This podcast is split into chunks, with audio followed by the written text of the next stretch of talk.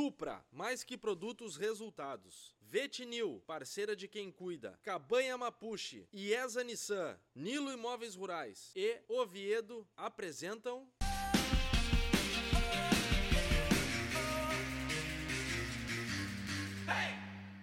Muito bom dia, boa tarde ou boa noite. Estamos aqui, 2024 iniciando, recesso, um pouquinho de férias e a gente quer trazer uns melhores momentos, uma retrospectiva do que se passou em 2023. Quero agradecer a todos, ouvintes, espectadores que acompanharam, deixaram seu like, compartilharam, ajudaram o Em Busca a crescer. Que eu quero até falar esses números um pouquinho para vocês, porque o Em Busca do Cavalo Crioulo cresceu 320% no ano de 2023. Um aumento de, de audiência de 320%. Isso muito voltado ao Spotify, que cresceu muito nesses últimos meses, muito nesse último ano.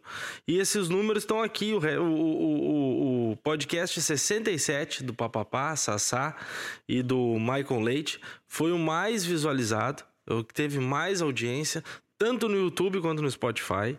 Nós tivemos 67% dos ouvintes foram novos ouvintes, novos ouvintes, tá? que descobriram o Em Busca do Cavalo Crioulo. Isso somado tanto no YouTube quanto no Spotify. Nós alcançamos 21 países, 21 países, sendo que no Spotify o destaque fica para o Uruguai, o Brasil, claro, né, uh, como liderando, mas os, os, países que, que nós alcançamos, o destaque fica como Uruguai, Argentina e Paraguai no Spotify. Já no YouTube fica entre Argentina, Uruguai e ali brigando Portugal com o Chile junto nesses destaques aí. A gente atingiu muitos lugares que a gente nem imaginava que pudesse chegar e a gente uh, vai ver os números. Não é uma visualização, não é duas visualizações. Tem uma frequência, são cento e poucas visualizações, tem, tem muita frequência. O Canadá, por exemplo, que a gente até recebeu um retorno aí do Klaus Bertold e a gente tem, che tem chego longe e a gente nem imagina aí aonde a gente está indo. O episódio mais compartilhado nesse ano de 2023 foi o episódio 32 do Aníbal Torres, que ainda foi feito em 2021, se eu não me engano. Posso estar enganado, mas o episódio 32 foi o mais compartilhado. Nós tivemos numa lista de 486 fãs, nós fomos o top 1 no Spotify dos podcasts desse, de, dessas pessoas, de 486 pessoas. Já no top 10 de, de 1.100 pessoas, nós ficamos no top 10 do Spotify nos podcasts. Já no YouTube, nós tivemos uma, um total de 211 mil visualizações, mais de 40 mil horas. E o que eu só tenho a te dizer é muito obrigado. Hum, seguimos por mais nesse ano de 2024. Vem mais projetos, vem mais ideias aí surgindo para 2024. Nós tivemos um momento de 2023 que ficou um pouquinho desassistido, mas agora nós vamos com tudo 2024, porque essa busca não vai parar e nós vamos sempre por mais. Grande abraço, acompanhe os melhores momentos, os cortes de 2023 e nos vemos nesse lindo ano de 2024. Abraço. Mas deixa eu te contar do papapá. O... Cerveja não falou mais, papa. Tá Essa é boa. O... Dá mais cerveja. Ô, Sassá. O papapá não dirigia e eu ficava na, na, casa ah, dele. Essa é, essa é boa. Ficava né, na casa dele uns dias assim, porque eu ia de rodeio em rodeio. Ah, essa aí, e ele não dirigia, andava de carona, não sei quem. Catarina tá lembrando melhor que outra. Eu cheguei pra ele. Na, na verdade, vamos, vamos não, não, agora não, fala, agora na, fala. Na verdade, eu já falei outra vez, eu sempre fui supersticioso. E acho que meio maluco, foi. Não, é. então, é... aquela história que eu contei, o pessoal comenta até hoje, aquela do avião, entendeu? Do, do, isso, e que eu só embarcava na última fileira e na última janela. E de, então eu sempre andava de ônibus, né? Eu fui, eu fui dirigir com, com 30 e poucos anos. É, graças a, ao Maico, né? É, que, eu fui, que eu fui dirigir, porque eu, eu ia para tirar a carteira né? Como garrão e coisa. Às vezes que amanhecia meio com coragem, ia de lá, pegava a taxa para pagar, saía duas, três quadras, pensava no dinheiro e aí já o medo pegava, porque eu tinha. Eu era meio. É, não. E eu sempre meio que, que, que sonhava ou imaginava, entende? É, sempre em tragédia. Que massa, sempre né? em tragédia. O papo é o então, papo, é, não tem. É então verdade, é Eu sempre isso aí, pensava irmão. que de. Abre o coração. Eu pensava. Eu via eu dirigindo. Ele achava que ele ia morrer. É, eu via. É, eu ele, via- tinha, ele tinha síndrome do pânico. é, eu via o velório, eu via. Ele enxergava, é, ele enxergava o lado ruim da história. Tudo, tudo isso aí. O lado bom ele não... Então, já que, eu, que acontecia isso aí desde pequeno, então eu digo, eu nessa vida não vou dirigir. Né? Aí surgiu o Maico. É, o Maico me aí- visitava, volta e meia, né? E eu ficava, eu narrava os rodeios ali, ficava na casa dele, que é- ele morava em Teutônia na época. Fazia temporada, daí É. ficava ali pra não ir, vai e vem, não era Ele avião, não tinha avião, ali. né? E aí, o Fagner, um dia eu cheguei pra ele, não, Guazelli, não, tu tem que aprender a dirigir, tá louco? Tu vive aí na estrada e tal. E aí ele meio achou que talvez eu tenha desafiado ele e tal, tu vai, vai. Então para aqui. Parei na beira, na, na BR, na hora, na BR, só encostei, então entra aqui. E ele entrou.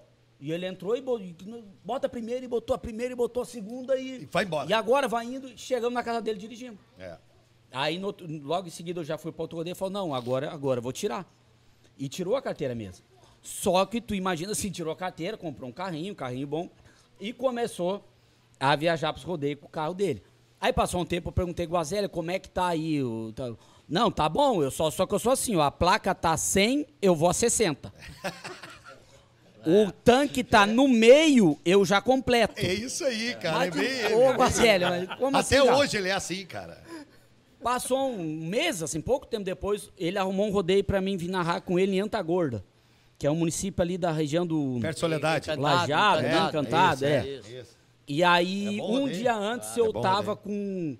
com um amigo nosso lá, o Zé Felipe, lá de São José, o filho do doutor Rudinei. Eu disse, ô Zé, é o seguinte, amanhã, por volta de umas O duas Zé, da o tarde, Zé mas Felipe, o Zé Felipe é o, ficou papai essa semana. Ele ficou o Zé uma semana. Nasceu, Deixar um abraço nasceu, pra ele, é. pra Renata, pra Ah, família. que legal, cara. Eu falei Eu mandei pro um Zé, vídeo pro Zé. É, ô Zé, manda essa mensagem aqui pro papapá falando o seguinte, que ele não tem o telefone, diz assim, ó.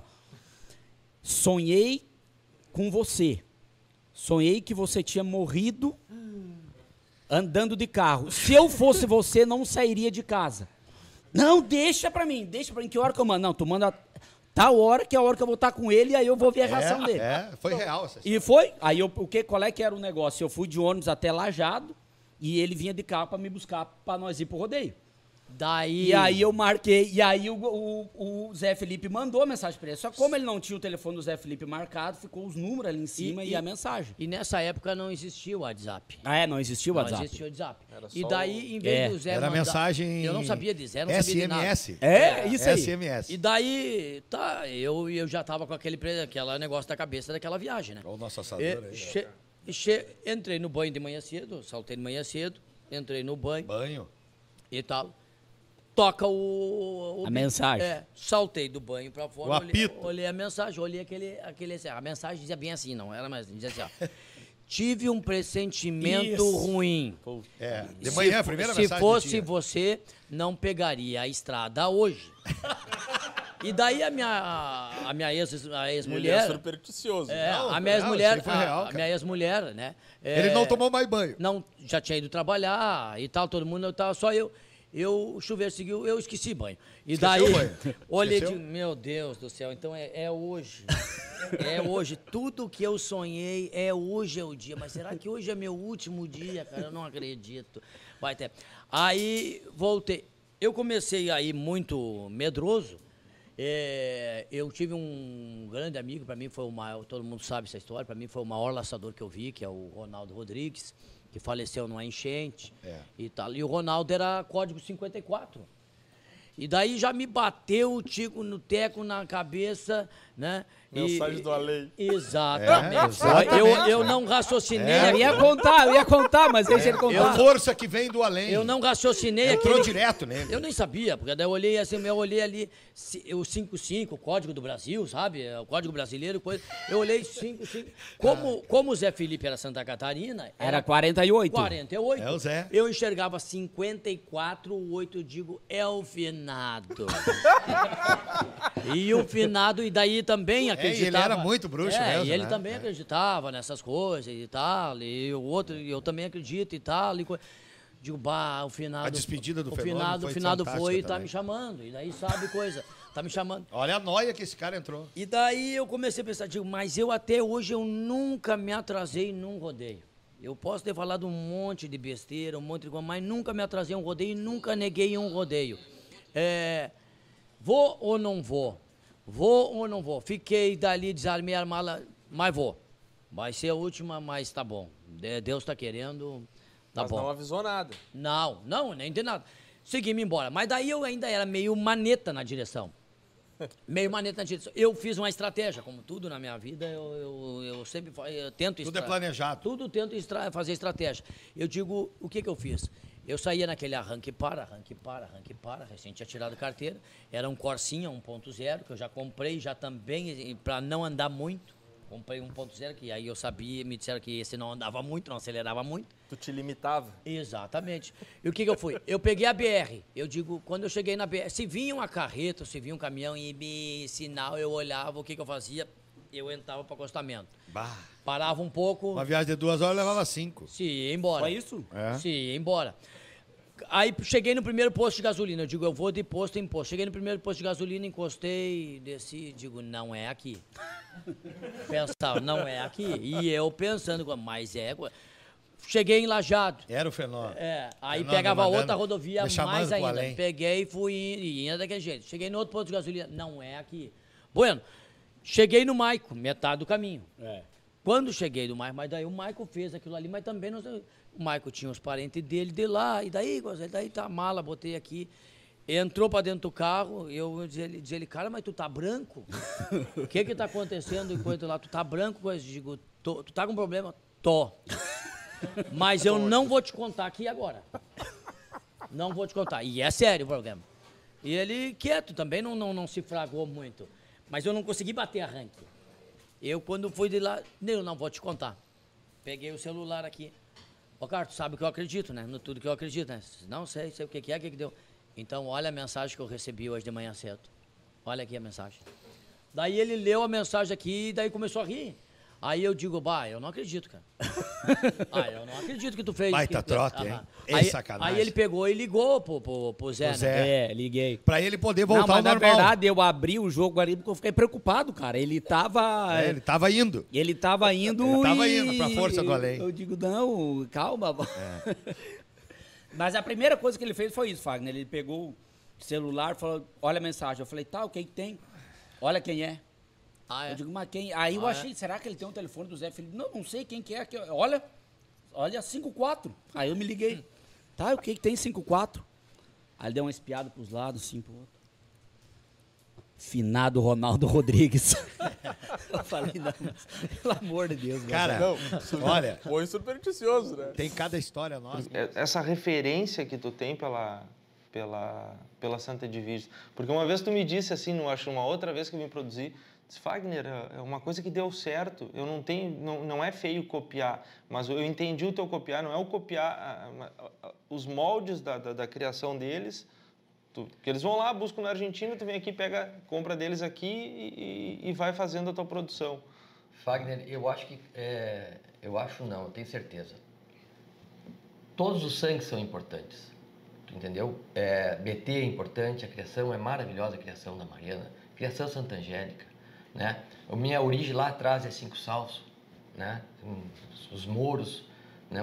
Então, é muito particular, é muito questão de gosto. O meu gosto foi o sangue azanelo. Né? Então, eu fiz a minha base em cima do sangue azanelo. Mas é claro que eu dei a minha pitadinha, né? O meu gosto pessoal, aquilo que eu achava, né? Então eu fiz do sangue azanelo a minha base, mas fui dando, né? E não e não sou fechado para outros sangues. É uma coisa muito importante. Às vezes as pessoas me, me rotulam como, ah, o Alexandre é só Santa Divisa. Não é, né? No último leilão da, da, da Basca mesmo eu comprei junto com parceiros o Basco Honório. Né? Há, há um pouquinho tempo atrás a gente comprou também metade do Jalisco numa parceria com o Fábio Camargo, Marcelo Burgo, Gilberto Freitas, o Jalisco da HP São Pedro. Então a gente está sempre também evoluindo com outros sangues, mas sempre mantendo a base Santa Edivis. Né? Eu refresco com outros sangues, mas volto com Santa Edivis. Mas não, é, como é que eu vou te dizer? Não porque eu não gosto dos sangues, de outros sangues. Né? É- é- Aquela é base criação, é a tua É a base. minha base, é como eu, eu, eu, eu, vejo a criação de cavalo. O cavalo, eu me identifico muito com esse cavalo. Porque para mim, cavalo crioulo tem que ter raça. Sabe, tem uma fala do, do do finado Gilberto Loureiro de Souza, né? Que ele uma vez ele me disse assim, Alexandre, se tu entrar num galpão que tenha 20 cocheiras desse lado, 20 cocheiras desse outro lado, todas as portas abertas, né? Um galpão de várias as raças e todos os cavalos estiver com a cabeça para fora e tu identificar, lá tem um cavalo crioulo. O cavalo crioulo tu tem que identificar pela cabeça. Aquilo me marcou muito, né? E eu acho que isso tem muito na raça, na criação do Santa Divisa. Eu gosto, eu tenho que olhar cavalo e tem que ser, o selo tem que racial. ter raça. Hum. Isso para mim é uma coisa que eu prezo muito na minha criação, né? Então, o Santa Divisa me, me preencheu. A criação Santa Divisa me preencheu como criador, né? Aquele aquele sonho que eu tinha de menino lá, de gurizinho, ele me deu tudo. E me deu tudo, assim. Né? Os prêmios maiores da raça, eu, eu, eu, eu nesses 20 anos eu conquistei. Né? Um, um, um, caminho sempre com muita simplicidade, muita humildade, sempre investindo e acreditando nas genéticas de ponta, mas consegui o, o prêmio de esteio, ganhei o Alvorada, ganhei o Tempranito, enfim.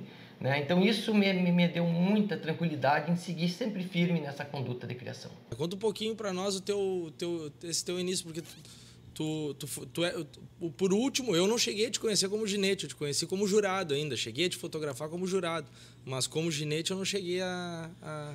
Sim, é, eu estava terminando o segundo grau e surgiu uma oportunidade né, de do envolvimento mais direto, porque eu sempre gostei muito, já comecei lá do início, assim, uh, envolvido com doma, uh, rodeio, laçar, então já começou desde... E daí surgiu a oportunidade de começar a treinar profissionalmente. E aí no início a família ficou meio, no início meio receosa, depois o, o pai concordou, e daí eu parti para para um treinamento para começar como treinador profissional, né? Uh, tive lá no, o prazer de, de conviver com o seu Wilson e com, com o Afonso, uh, que abriram as portas do centro de, treinamento deles ali em Bagé. E passei um período, eu estudava de noite e de dia eu passava treinando com o seu Wilson. Uh, daí foi o início. Comecei já, aí comecei em, Pedra, em Pedras Altas, abri o meu centro de treinamento. Depois vieram surgindo mais oportunidades, tive o prazer de ir para São Paulo. Uh, passei um período com o Deleu, que é um grande amigo que eu fiz. E em seguida ele foi hoje ele mora nos Estados Unidos e, e construiu, me ajudou muito no início, né? E daí depois só vem, né? Sim. Uh, fui treinador durante 20 anos. Aí depois resolvi. Chega um período que a gente tem que mudar um pouco, né? Uh, aí segui o envolvimento dentro da raça, aí entrei como jurado Uhum. Uh, julguei por um período. Aí depois, o, na diretoria do Dado Sunhê, uh, veio o convite para a né? diretoria. Né? Uhum. Isto. Mas o, o que que... O, o, por que que tu achou que era o, momento de parar como ginete?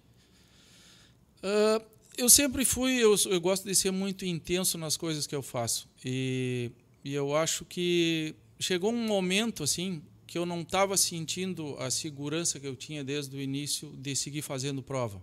Uhum. Uh, eu tinha facilidade de, de ter tranquilidade, eu sempre fui muito tranquilo durante as provas.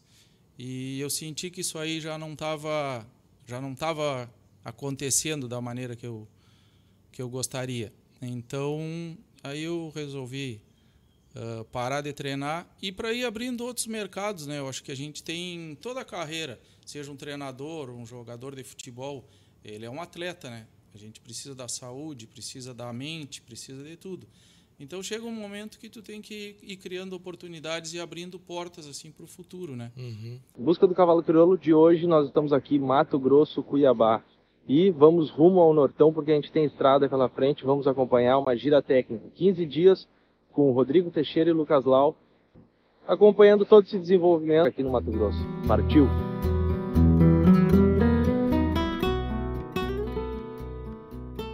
na estrada, com o responsável técnico Rodrigo Teixeira. Um abraço aí, Rodrigo. E o analista de expansão, Lucas Lau. Alô. Vamos acompanhar toda essa história aí que a gente vai contar no dia a dia. Nós vamos ficar 15 dias juntos. É, é mais ou menos isso. Vai dar pra se enjoar um do outro, hein?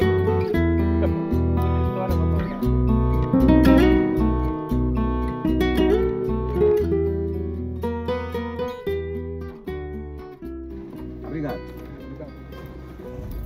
O que, que deu, Ilão? Nada. Não tem gasolina. Não tem gasolina nem álcool. O próximo posto tá 130 e a autonomia tá marcando 130. Ué. Começamos Não a foi, não foi por falta de aviso. hein? Mas eu parei pra abastecer, bicho. Eu já conheço. Primeira emoção do dia já, Lau. Culpa do Rodrigo. Falei pra ele, vamos abastecer, vamos abastecer. Né, toca mais um pouco. Temos 9 km de tranquilo.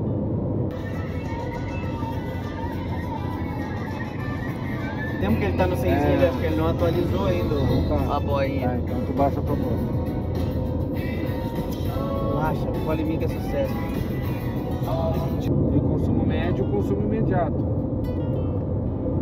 Instantâneo. Instantâneo, Ó, tô instantâneo. fazendo 16 km por litro, cara. Tudo que tu não Dá precisa. pra ir daqui a Rondônia com esse trem aqui. Só garante se o posto tem gasolina antes de É. tu acelerar. Não adianta tu acelerar. Boa ideia, mas é que eu sou confiante. Aprendi isso com meu amigo Rodrigo Teixeira. Tá? Tem que ser confiante. Não pode ser pessimista. Vai ter duas, três, quatro qualidades de gasolina lá pra escolher. E-Power, Shell Turbo.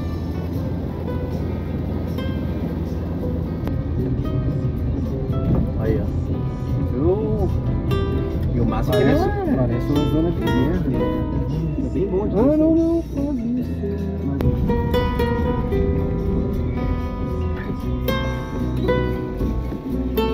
gasolina tem? Tem. Uh!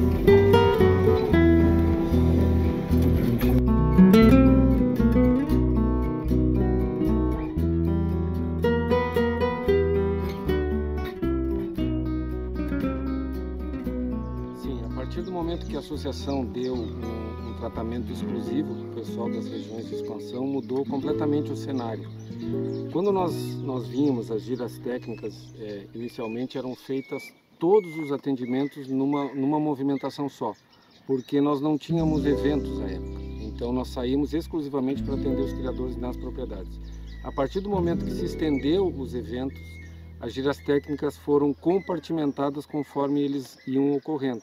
Ou seja, quando ti- tivesse um evento em determinada região, o Lucas e o técnico responsável já saíam e faziam alguns atendimentos naquela, naquele, naquela área. Né? Então ela ficou mais diluída. É, lá quando nós começamos, né, Lucas, nós fizemos é, é, 2018, foi, né? 2018, 2017 a primeira gira, 2018 nós viajamos juntos novamente. E aí ficamos muitos dias porque era toda o estado do Mato Grosso a ser coberto, né?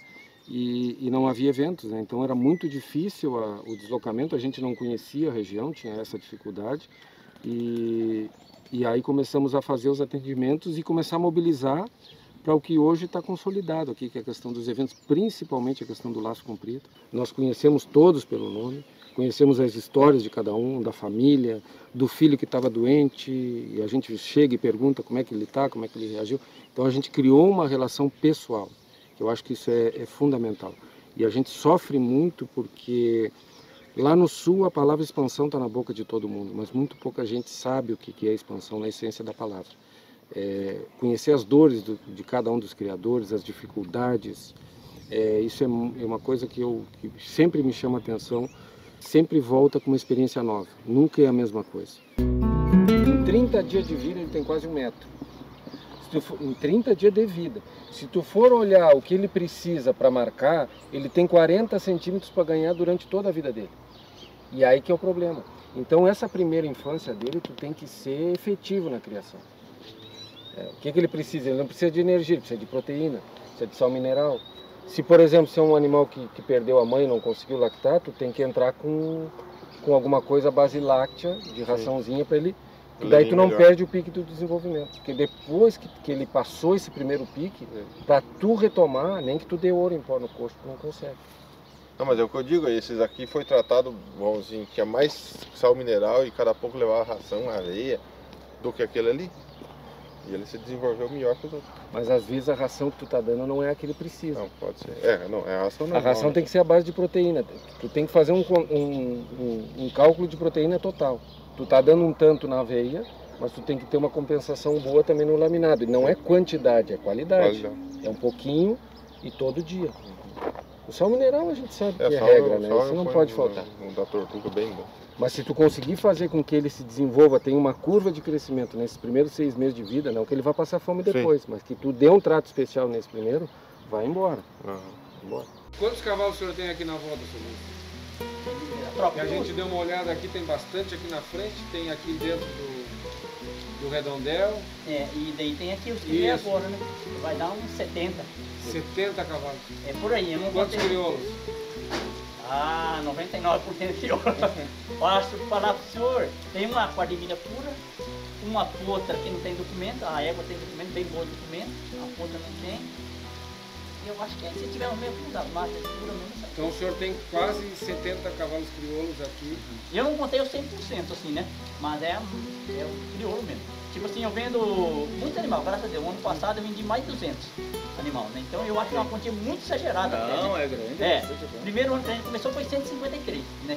Explica, explica mais ou menos como é que o senhor funciona. O senhor vai lá no sul, compra potras crioulas registradas, né, a um preço à vista, um preço mais comercial, vamos dizer assim, não tão caro, né? É assim, é, e eu até dei uma diminuída na potra, porque a potra ela demora muito. Tem que tomar. Tem que tomar, às vezes fica boa, às vezes não fica, aquela fica mais ligeira. Hoje eu já estou mexendo mais em água tomada, né? Sim. As últimas cargas aqui já tá com 27 cargas que eu trago de lá, né? 27, 27. cargas que o senhor trouxe lá do Rio Grande do Sul. Lá do Rio Grande do Sul. Mato Grosso. Assim, poucas vezes que eu fui lá, umas duas vezes comprar. Porque assim, né, a gente chega lá, fala que é do Mato Grosso, o trem. O cara, ah, isso veio pra comprar mesmo, daí dá uma diferencinha, sabe? Sim. Daí, porque assim, eu compro muito ali Santa Maria, tem o Daniel, que já comprei animal dele. Começou comprando à vista, parcelada no boleto, e hoje eu compro só na palavra. Cara, eu já conhece o senhor, Isso. o senhor fez uma relação com ele. Graças a Deus. Né? São Borja, tem esse menino que trabalha comigo, voltou lá, agora foi lá carregar a troca e fazer um reboque pra mim, né? Que é pra três animais. Tá até a semana que vem ele sobe pra cá, né? Lá eu compro muito, junto muito lá, né? Quando ele tava lá, agora ele veio me ajudar com o menino que tava aqui, Então quebrou o o senhor, braço e tal. e o senhor já tem pessoas de confiança que vão nas fazendas lá no sul, escolhe para o senhor, as pessoas já Faz conhecem o garimpo o senhor. dos animais. E Já Seu- conhece o senhor. o seu Luiz Bastos, né? O seu Luiz Bastos é um cara que eu compro dele e vai fechado. Ele fala, eu tenho isso, isso, aquilo, o preço é esse, tal, tal, e boa, né? Luiz Alberto. É, né? Então é um cara que eu não preciso correr atrás, saber se é boa, senão o que ele falou, tá falado, né? né? Confiança, dos dois lados. Isso, dos dois lados. Ele sabe que eu sou muito certo nessa parte, ele é um cara muito certo também. São Borja tem o. Nome do menino lá, Gabriel, Gabriel São Borja, comprei dele lá também. Comprei o Garanhão que tá aqui, um tubiano, até que ele quer me comprar de volta, porque ele mandou as fotos de 10 potras lá, 10, saiu- 10 éguas, parida, 10 tubianas. Nenhuma Quer- tubiana. Quer dizer, quer dizer que ele é homozigoto. Agora, Então as crias dele são 100% homozigotos. Seu são Edson. 100% tubianas. Isso. O seu Edson lá, até eu não, não, assim, não tenho contato com ele. Comprei as potras, tem umas potras que vai marcar aqui, que veio da vez passada, tá no meu nome. E esse garanhão, esse cavalo, que tá no meu nome também, né? E daí eu ponhei umas partes de égua agora, que eu nem ia pôr mais égua que queria, porque eu vendia minhas éguas pura, vai de graça aí. Égua parideira, porque não, também não tava compensando. Mas O hoje pessoal, pelagem- procura mais, o pessoal procura mais bicho, bicho domado e pro laço. né? É, mas só que hoje a pelagem virou o que ele tem. Tubiana, é, oveira, é, Picasso, preto, isso aí virou uma loucura. Agora, tu vem com uma égua gateada, uma égua colorada, esses trem, tá difícil.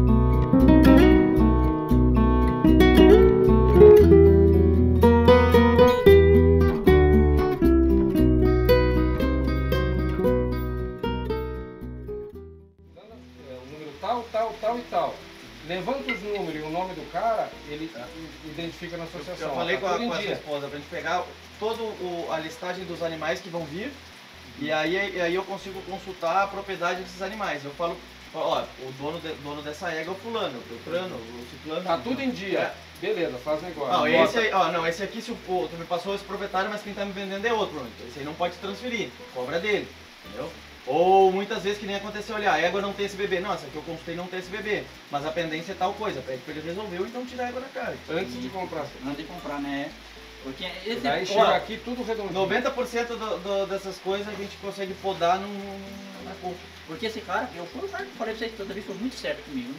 Eu Sim. não sei o que deu esse Não, não, é, a, né? aquela ali, aquela ali não, não, não, não é má fé nem nada, foi um, um atrapalho dele e é coisa fácil de resolver. Assim que a uhum. transferência entrar da mãe, libera o contrato. Então. Provavelmente ele mandou junto com as outras e não, não se deu conta. Uma, uma... Deve ser esse tempo que eu falei para ele, o Marco e tal, manda o documento, não, o documento tá contigo, mas o documento tá só aquele papel, que não vira nada, não tem nada. Né? É, na verdade, é, foi atrapalho dele lá, mas é fácil de resolver. Então já vem mudando, né? Porque senão o cara vai se lascando, se lascando, vai desistindo. Agora, Aquele documento não, que tu arruma para mim, tu acha que eu já não tinha desistido? Claro que eu tinha desistido. Agora o senhor né? bote em prática. Então, eu agradeço muito você aí nessa parte aí, né? Não, vem cá. Né? Para nós é muito bom ajudar, a gente fica a gente sabe que o senhor é uma pessoa de bom coração, faz um trabalho bom, ah, ajuda a expandir a raça e a gente está junto com o senhor. Isso que é importante, o senhor não está sozinho. O senhor está longe lá do sul, mas o senhor não está sozinho. Dê um abraço na sua senhora. Tá bom. Tá? Obrigado, meu Deus acompanhe, Deus abençoe. Ah, nós estamos conversando. Eu agradeço pelo, pelo almoço, estava muito bom. Obrigado, Luiz. Nós vamos juntos. Vamos juntos. Beleza, precisando de nós também Valeu. tem umas ordens, tá? E... Não, nós estamos sabendo. Nós, nós, vamos, nós vamos tocar para para ver se não pega, pega o mínimo possível da noite na estrada. Não, mas, vamos para mais um capítulo da dupla. Ele, ele, ele, largou o osso, largou o é, osso. Agora sim uma direção com segurança, com tranquilidade, todo mundo vai chegar bem, se Deus quiser. Sim, agora, agora parou de chover, né? Aí quando a estrada tá tranquila, eu passo a bola para quem não tem. Eu nem vou falar. Para quem não tem é. a experiência. É. é. Vamos ver até, até qual quilômetro essa briga de, 10 e meia, retoma? Nós pegamos a estrada hoje 4 e meia da manhã, marcar uma égua a 300 quilômetros de chão daqui. E agora estamos indo para a fazenda do, do Nova Guarita. Tá e nem vermelho ele fica. Não, não. Tem perigo. Para, rapaz. Já tô com calor, rapaz. Bota o casaco. Pega, pega Aí, tu bota uma sunga então louco, rapaz, tá com o termostato quebrado. Louco. graus. Tu tá velho, cara. O cara quando tá velho, o cara fica tá sentindo mal. frio. Mas eu tô bem. Tu, quem tá mal é tu. Tá quente, rapaz. O cara quando fica velho começa a sentir. Tu vai achar teus parentes aí, ô. Começa a. O cara, o, cara, o cara começa a sentir frio quando fica velho. Mas é que tá quente mesmo. Não tá sentindo por causa da idade. Vai pra mata. Babuíno. Primeiro é a paciência. Quem não tiver paciência na criação para domar, para avaliar, para entender, para trazer aqui com mais tempo, vai, vai colher, vai, vai perder muito cavalo bom. Né? A gente pega no hipismo, né? O hipismo, o hipismo é tardio, né? anos começa a É tardio, né? Então, e a própria FEI tem o regulamento, a, que a questão da, da, da, Até o Regis saiu das, das modalidades do, do, EG, né? Por causa da idade. Uhum. Então não criam provas abaixo de seis anos. Né? E talvez o nosso novo desafio seja a longevidade dentro da prova. Antigamente a gente via até animais competindo três, quatro anos. Hoje praticamente a gente não vê, né? No máximo dois anos. E essa longevidade que com certeza devia atrás, as lesões devem, devem estar atrás disso vão a gente vai ter cavalo mais longevo se se domar mais tarde se der mais tempo né? Que nem na volta do hipismo competir. Daqui a pouco a gente começar a competir com oito anos sabendo que o cavalo todas as raças chegam na maturidade a partir dos seis eu acho que a gente vai ter cavalo mais longevo.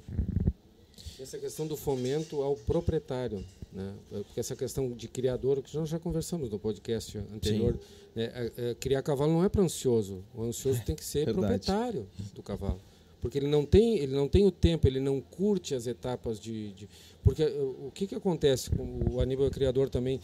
Eu particularmente curto todas as etapas desde dos acasalamentos até ver os potros nascer colocar o nome depois fazer a recria depois domar depois começar a rocinar para depois treinar para depois correr. E nesse nesse ponto já o meu ciclo está se retroalimentando porque já tem outros em todas as fases. Então a gente curte o processo a gente é de um tempo, o Aníbal também, que é do que o cavalo não valia nada. Então a gente gostava porque realmente era paixão.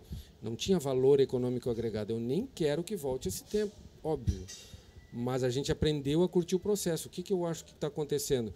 As pessoas estão indo para o fim do processo, querendo só o fim do processo, querer vencer, levantar. É muito bom Mas e tu, e tu não curtiu o resto? Quer dizer que se tu não ganhar, tu deu tudo errado? Não, E né? trans- Nós vínhamos bem aqui na nossa na prova, vínhamos perto de ganhar o metal, até lideramos a prova e não perdemos um bocal. Nós ganhamos uma classificação ao freio de ouro. Isso tem que ser valorizado.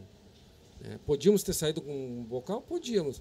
Mas eu valorizo muito a questão de sair classificado aqui num nível que, que houve. Então, o que eu acho que tu tem que ter um viés, uma mudança de pensamento na tua cabeça. De não olhar o lado, ah, perdemos o bocal. Não, nós não perdemos o bocal. Nós ganhamos uma classificação freio de ouro. Eu ouvi os guri comentando até na transmissão, Alexandre e o Thiago, da, da quantidade de animais ãh, de, com RP baixo, né? Valorizando a- a- novas adesões, novos Novos criadores. criadores. Mas, por outro lado, eu também o- me mostra que os, os, não vou dizer os antigos, né? Porque os antigos estão aí até hoje, mas os que entraram há 10 anos estão saindo. 10, 15 anos eu vejo muito criador saindo. E talvez seja muito por isso, ansiedade de ter resultado, aí não tem, não tem, ah, vai no incentivo, aí já não consegue correr. É, principalmente falta base, né? Exato. Quem não tem base, não, no, no, no primeiro de sabor, ele diz, não, Isso isso aqui aí. não é para mim. E tudo na vida a gente tem que ter persistência. E tudo tu vai plantar hoje para colher lá na frente. Então não existe nada, eu fiz hoje, ganho amanhã. A não ser que tu tenha muito dinheiro, compre o cavalo que está na ponta e ele confirme amanhã que pode não, não acontecer. Mas, na verdade, a vida inteira da gente, a gente planta para colher. Por exemplo, eu te falo da nossa manada, e talvez eh, seja a história de vocês, nós nunca tivemos dinheiro para comprar água cara. Então, a nossa manada ela foi se depurando ao longo do tempo, com seleção. 20, 30 anos. E isso, eram éguas de valores pequenos, e a gente foi melhorando em cima delas, foi construindo as linhagens, até ela chegar a ter um valor zootécnico importante. Né? Porque a gente mede aqui, a gente conhece as éguas, e enfim, as coisas vão acontecendo. Eu costumo dizer-te, conceito de bom é de acordo com a finalidade do cavalo. Tá? O cavalo bom para um velho não é o mesmo cavalo bom para correr uma prova do freio. Cavalo bom para uma criança não é o mesmo cavalo de prova. Entende? Então, existe o cavalo, não existe o cavalo ruim, existe o cavalo inadequado para a situação. Entende? Vê muito o perfil, eu gosto muito quando vou vender. Eu, o que eu mais quero é que o, o cliente se identifique e identifique qual é o, o, o, grau de equitação dele, o perfil dele como equitador. Sim. Entende? Que dependendo para o que ele quer e o, e o grau de equitação dele, eu vou, eu vou indicar o animal mais adequado. Entende? E não existe isso. Eu brinco com meus filhos, que eu digo, ah, aquele cavalo é ruim, aquele cavalo... não tem cavalo ruim. Tio. Existe o cavalo inadequado para a pessoa, para cada pessoa. Conhecendo um pouquinho da tua história, ah, queria entender, tu é, tu é natural de Barra Velha, Santa Catarina? Eu sou natural de Lis Alves, uma cidade vizinha de Barra Velha, interior de Santa Catarina. Do ladinho ali. Do lado, perto, 30 quilômetros. E que momento, em que momento a, a tua família criava crioulo não? Não, a família não tem, não tem vínculo, vínculo nenhum com o cavalo. É... Pai sempre da do meio rural e coisa, mas quando casou, logo que casou, foi para a cidade, montou uma empresa de distribuição de bebidas. E aí, por ter um vínculo com o campo do, do da, da infância e coisa, resolveu a, a começar a mexer com alguma coisa de gado, com mais por, por gostar mesmo, né? Sim. E aí foi linkando uma coisa com outra, gado, cavalo, e acabamos, com o passar do tempo, adquirindo essa paixão e, e começamos a criar. Mas uh, que, eu digo assim, que momento deu aquele start que tinha que ser cavalo crioulo? Nós compramos uma propriedade, e nessa propriedade o pai comprou na época para mexer com gado. Nessa propriedade já era uma antiga criação de cavalo crioulo. Então algumas éguas ficaram para camperiar, para isso, para tudo, e ali foi, fomos contaminados pelo cavalo crioulo ali e até hoje, faz 25 anos. 25 anos. Não, eu te pergunto porque assim, uh, vocês, Santa Catarina é forte no cavalo crioulo, mas vocês já estão numa região que estão na beiradinha do Paraná já também, onde a influência ali de quarto de milha é forte nessa tua região de litoral, né? Não, com certeza, com certeza. Essa influência do quarto de milha é muito forte ali dentro do, do, do Paraná, Santa Catarina também. Mas por estar tá trabalhando mais, linkado mais ao gado, então a gente já desde, desde sempre começamos a mexer com crioulo e acabamos nem testamos outra raça. nem testamos, nem testamos. Nem testamos para não perder tempo. Para não perder tempo. O, vocês trabalham bastante no norte, né, do, do Brasil. Vocês têm fazenda, ou tinham fazenda no, no, no norte do Brasil? Temos fazenda no sul do Pará. No sul do Pará. Lá nós mexemos com pecuária e agricultura. Já fazem... Foi em 2002 fomos para lá. Ah, já tem tempinho Já também. tem um tempo já. já, também. Há 20, mais de 20 anos já. É.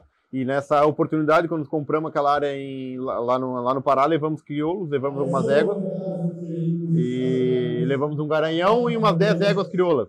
E aí lá se montou a manada, nós temos uma manada de serviço também crioulo lá, na- lá em cima.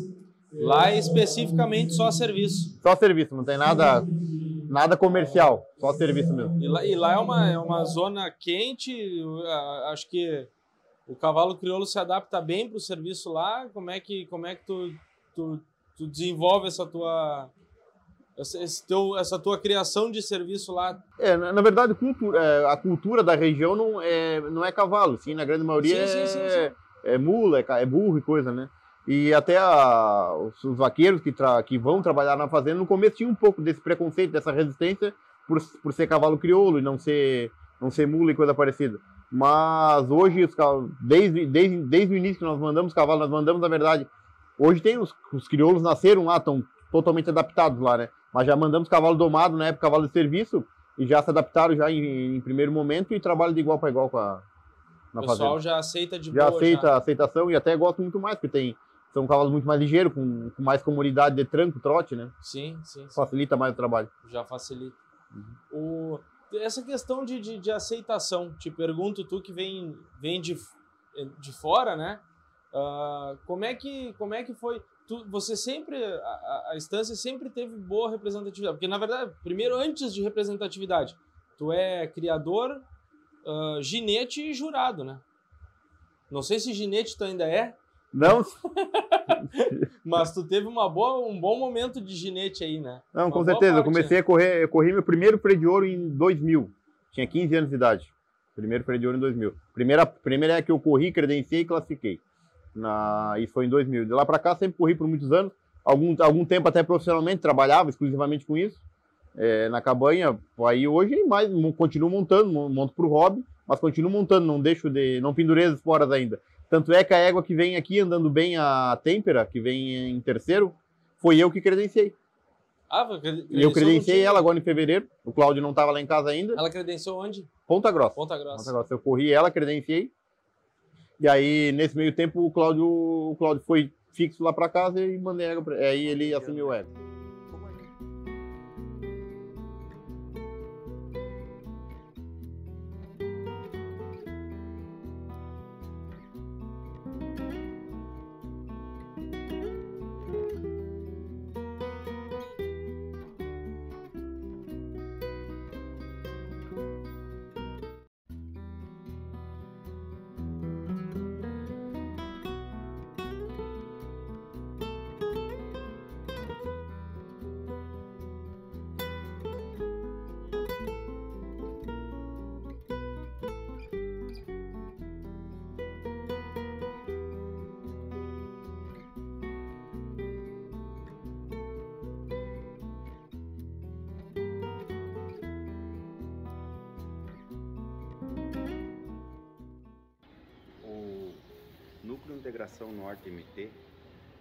Sediado aqui em Sorriso, mas que compreende o Médio Norte e Norte Mato Grossense, digamos assim, de Nova Mutum a Alta Floresta, a Matupá, foi fundado em fevereiro de 2018 e agora, prestes a gente fazer cinco anos de existência, eh, a mensagem que a gente gostaria de passar eh, se funda em três situações, em três situações basicamente.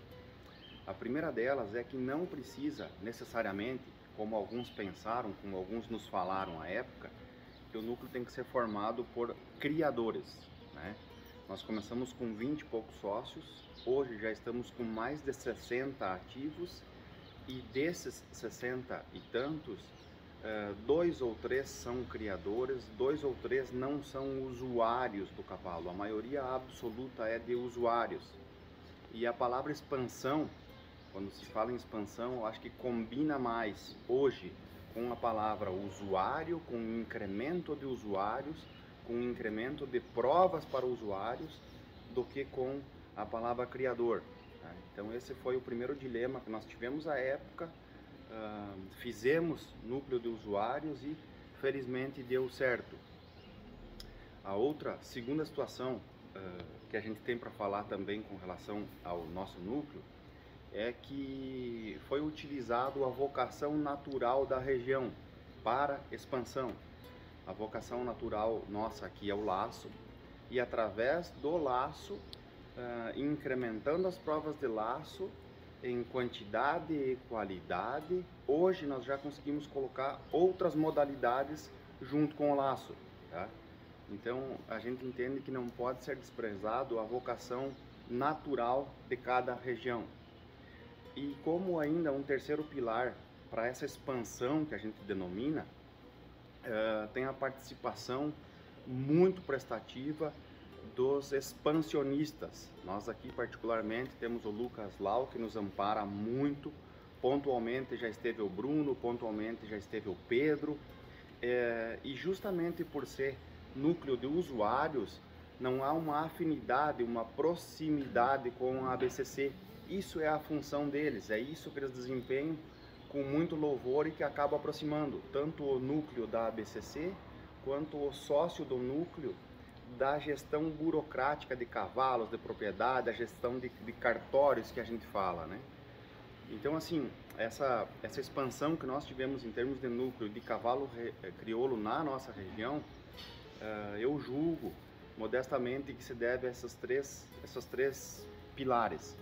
E hoje, e hoje, felizmente, não raras as provas que a gente participa, que a gente vai, que a gente faz, que mais de 60% dos participantes da prova uh, estão com o cavalo crioulo. Tá? Então isso nos satisfaz e isso nos deixa muito felizes em continuar trabalhando. Muito obrigado.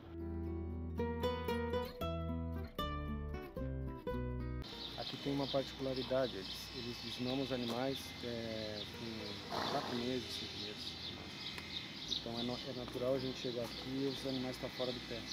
Então a, a maioria são comparativos justo por isso porque o potranco acaba sugando muito a égua é difícil levantar os dois. Então eles tiram, mamam mais cedo, suplementam às vezes o porco, separado, para poder dar uma condição. Aqui, como é uma área de, de, de, produção agrícola, campos são muito bem feitos, tem pastagem, então eles conseguem se virar melhor. Mas é muito difícil tu ver um potro de 8, 9 meses ainda mamando. No pé. Tem todas essa, essas particularidades. Então, Quanto mais cedo eles registrarem, mais fácil de tu pegar os dois juntos. Se não, é tudo comparativo. Normalmente é assim. Natália, pode me ver a próxima égua que tá com potro para registrar. É a revolta do recanto crioulo, né?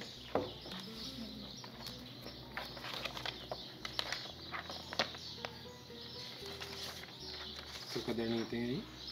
Hum?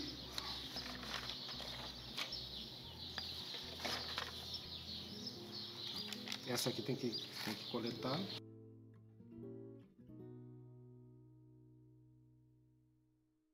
Que idade tu tá? E a CND daí 11? tenta tirar do pai e a do... e a da Uzimati, né? Tu sabe que a Aninha estava com dificuldade de botar a Volver para tirar a cria, né? Daí eles conseguiram tirar um embrião dela agora, então ela vai seguir competindo e vai ter outra égua para Sim, meu pai também pensa em é... tirar o embrião dela e colocar em outra. Porque assim, ó, se a tua égua é boa, é a que tu mais te acerta. Então, é. Tu vai, é, então tu vai ter que fazer a família dela. Tu vai ter que ter as filhas dela pra tu montar. Eu sei, já já eu queria. hum? Eu queria que meu pai tirasse um potro dela, mas ele falou que ela tá muito nova e precisa que ela, ele quer que ele fique mais velha. Mais velha? É. E tu vai deixar ele tirar? Eu vou. Eu quero Sim, mas aí tu vai, até lá tu vai te acertar com outro, igual tu te acerta com ela? Não sei. A minha aconteceu a mesma coisa. Agora conseguiram tirar um embrião. Tá tudo certo, o embrião está implantado e ela vai seguir andando na égua dela. É que a gente tem que pensar assim, ó, tu pode. A gente tem que bater na, na madeira, mas se tu perder a tua égua, tu vai ficar sem uma filha dela. É. Né? Então bota, bota ela para tirar um embrião, vai ter outra égua no campo com o potro dela na barriga e tu vai estar laçando ela. Hum. Tem que pensar. Essa aqui? É. Tubiana? Isso. Já pensou se tu tira uma tubiana dela? Vai dormir no quarto contigo, essa cachorra. Sabe como é que tu diferencia? Quando tu colocar a marca do, do, por exemplo, tu calçar a marca no animal e ele crescer pelinho branco, ele é tordido. Se tu calçar a marca e a marca e a cicatriz dela ficar preta, é moro. Tu entende? Se a marca encabelar de branco, é tordido. Porque às vezes o tordilho ele só vai ficar branquinho lá velho. É igual então tu vai olhando, é o que chama de tordilho negro. Né? Às vezes tu vai olhando, ele pra, pra ti é um muro. Igual o Garanhão, quando ele chegou ele era escuro e agora, Agora, tá claro. o, todo tordilho, se velho, morre branquinho. Branquinho. Só que daí de pequenininho, pra tu- por exemplo, se eu fosse confirmar ela e ela, e eu tivesse essa coisa de meio tordilho, meio moro, eu ia na cicatriz da marca. Se fosse preto, era moro. Se fosse mesclado com pelo branco, era tordilho. A gente está tentando é, utilizar o laço para qualificar o cavalo, qualificar a mão de obra e dar mais ferramentas para os criadores daqui e os competidores, os criadores ah, balizarem seus cavalos, selecionar os seus cavalos e os usuários poderem avaliar os cavalos que vão adquirir para poder competir. E eu acho que a gente tem que falar de, de tudo que se fala, né? Não, não, não, não podemos nos, nos esconder ou nos omitir e achar que as coisas estão todas bem encaminhadas, né? Quando se tem alguns questionamentos, mesmo que a gente não tenha resposta para todos, mas a gente tem que conversar, falar e, e tentar buscar sempre a melhor solução. Beleza. Eu acho que eh, a gente tem que começar pelo assunto mais falado, né, nesses últimos 15 dias aí, que é sobre tema de jurado. Ah, o que que eu, eu internamente agora eu tenho visto muita, muita movimentação ah, da diretoria, né, e, e a diretoria ela não está omissa sobre os assuntos que estão acontecendo.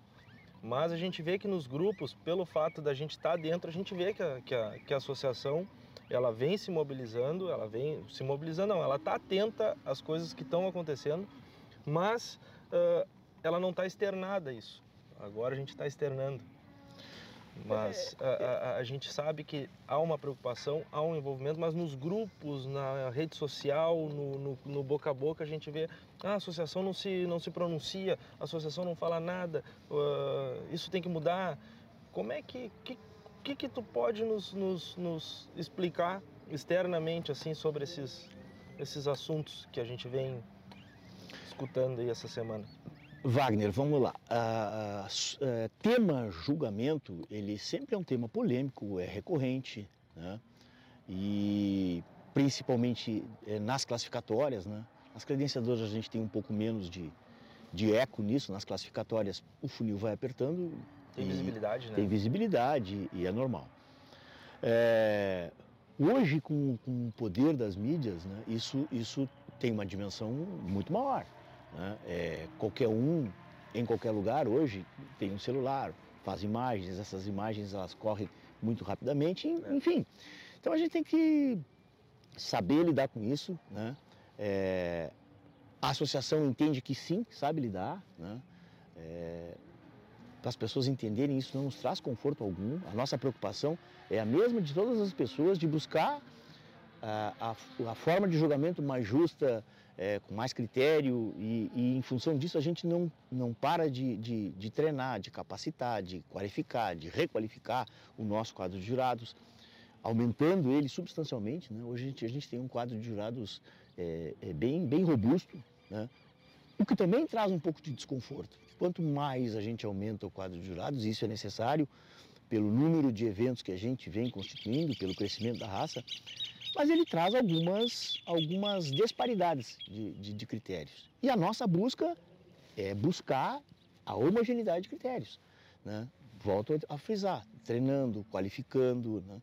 É, as, as, as classificatórias elas são sempre antecedidas de reuniões que é, antes do julgamento e pós-julgamento. Então, pós-julgamento, todos os jurados recebem os feedbacks. Né? Erros acontecem? É evidente que sim.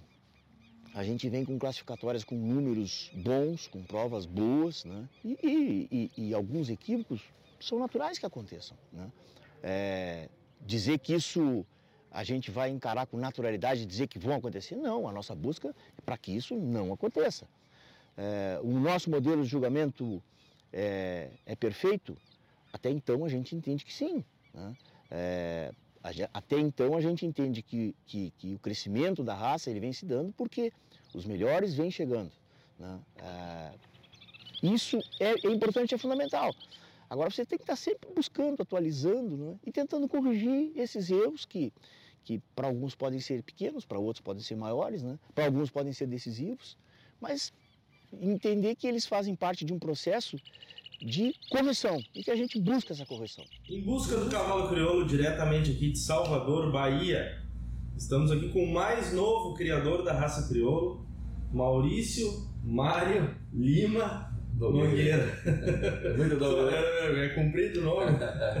é porque no meio desse nome tem o nome de meu avô, Mário Lima. Como é que tu chegou no cavalo crioulo? Primeira coisa, como é que tu teve o teu primeiro contato com o cavalo crioulo? Bem, eu sou médico veterinário, né? E aí, lá quando eu tinha uns 19 anos, mais ou menos, na faculdade, me levaram em uma fazenda aqui próximo a Salvador. E nessa fazenda eu vi um animal diferente, um animal ágil, um animal forte, não é? É, me, me espantou muito a velocidade do animal. E era um cavalo crioulo. Eu montei nesse cavalo. É, eu sempre, meus avós foram é, pequenos produtores, então eu sempre tive muito contato com cavalo, com boi e tal. Por isso que eu fiz veterinária. E aí entrei em contato com esse cavalo, gostei, montei nesse cavalo, quase que caí da arrancada do cavalo. e aquilo ficou lá armazenado na minha mente, né? Esse contato com esse cavalo diferente. Bem, passaram-se 30 anos e eu, eu voltei a ter, é, voltei a, a estar é, em uma propriedade rural, é, na Caatinga Baiana. E aí me veio aquela vontade de buscar o, o cavalo que eu montei a, quando eu tinha 19 anos. Né? E comprei. É, tem uma, eu tenho uma amiga que falou: não, tem uns, uma pessoa lá no Rio Grande do Sul que é minha amiga, que é Marcelo do Trajano, e ele vai escolher para você alguns animais. E aí comprei os animais antes de ter a propriedade para trazer. aí a gente comprou inicialmente um cavalo e, mais, e duas éguas que terminaram transformando-se em, em, um cavalo, em um cavalo, dois, quatro potros e seis éguas. Isso, isso aí foi que nós estamos falando em quanto tempo? Há pouco tempo atrás, em 2020, né? 2020. É logo quando começou a pandemia.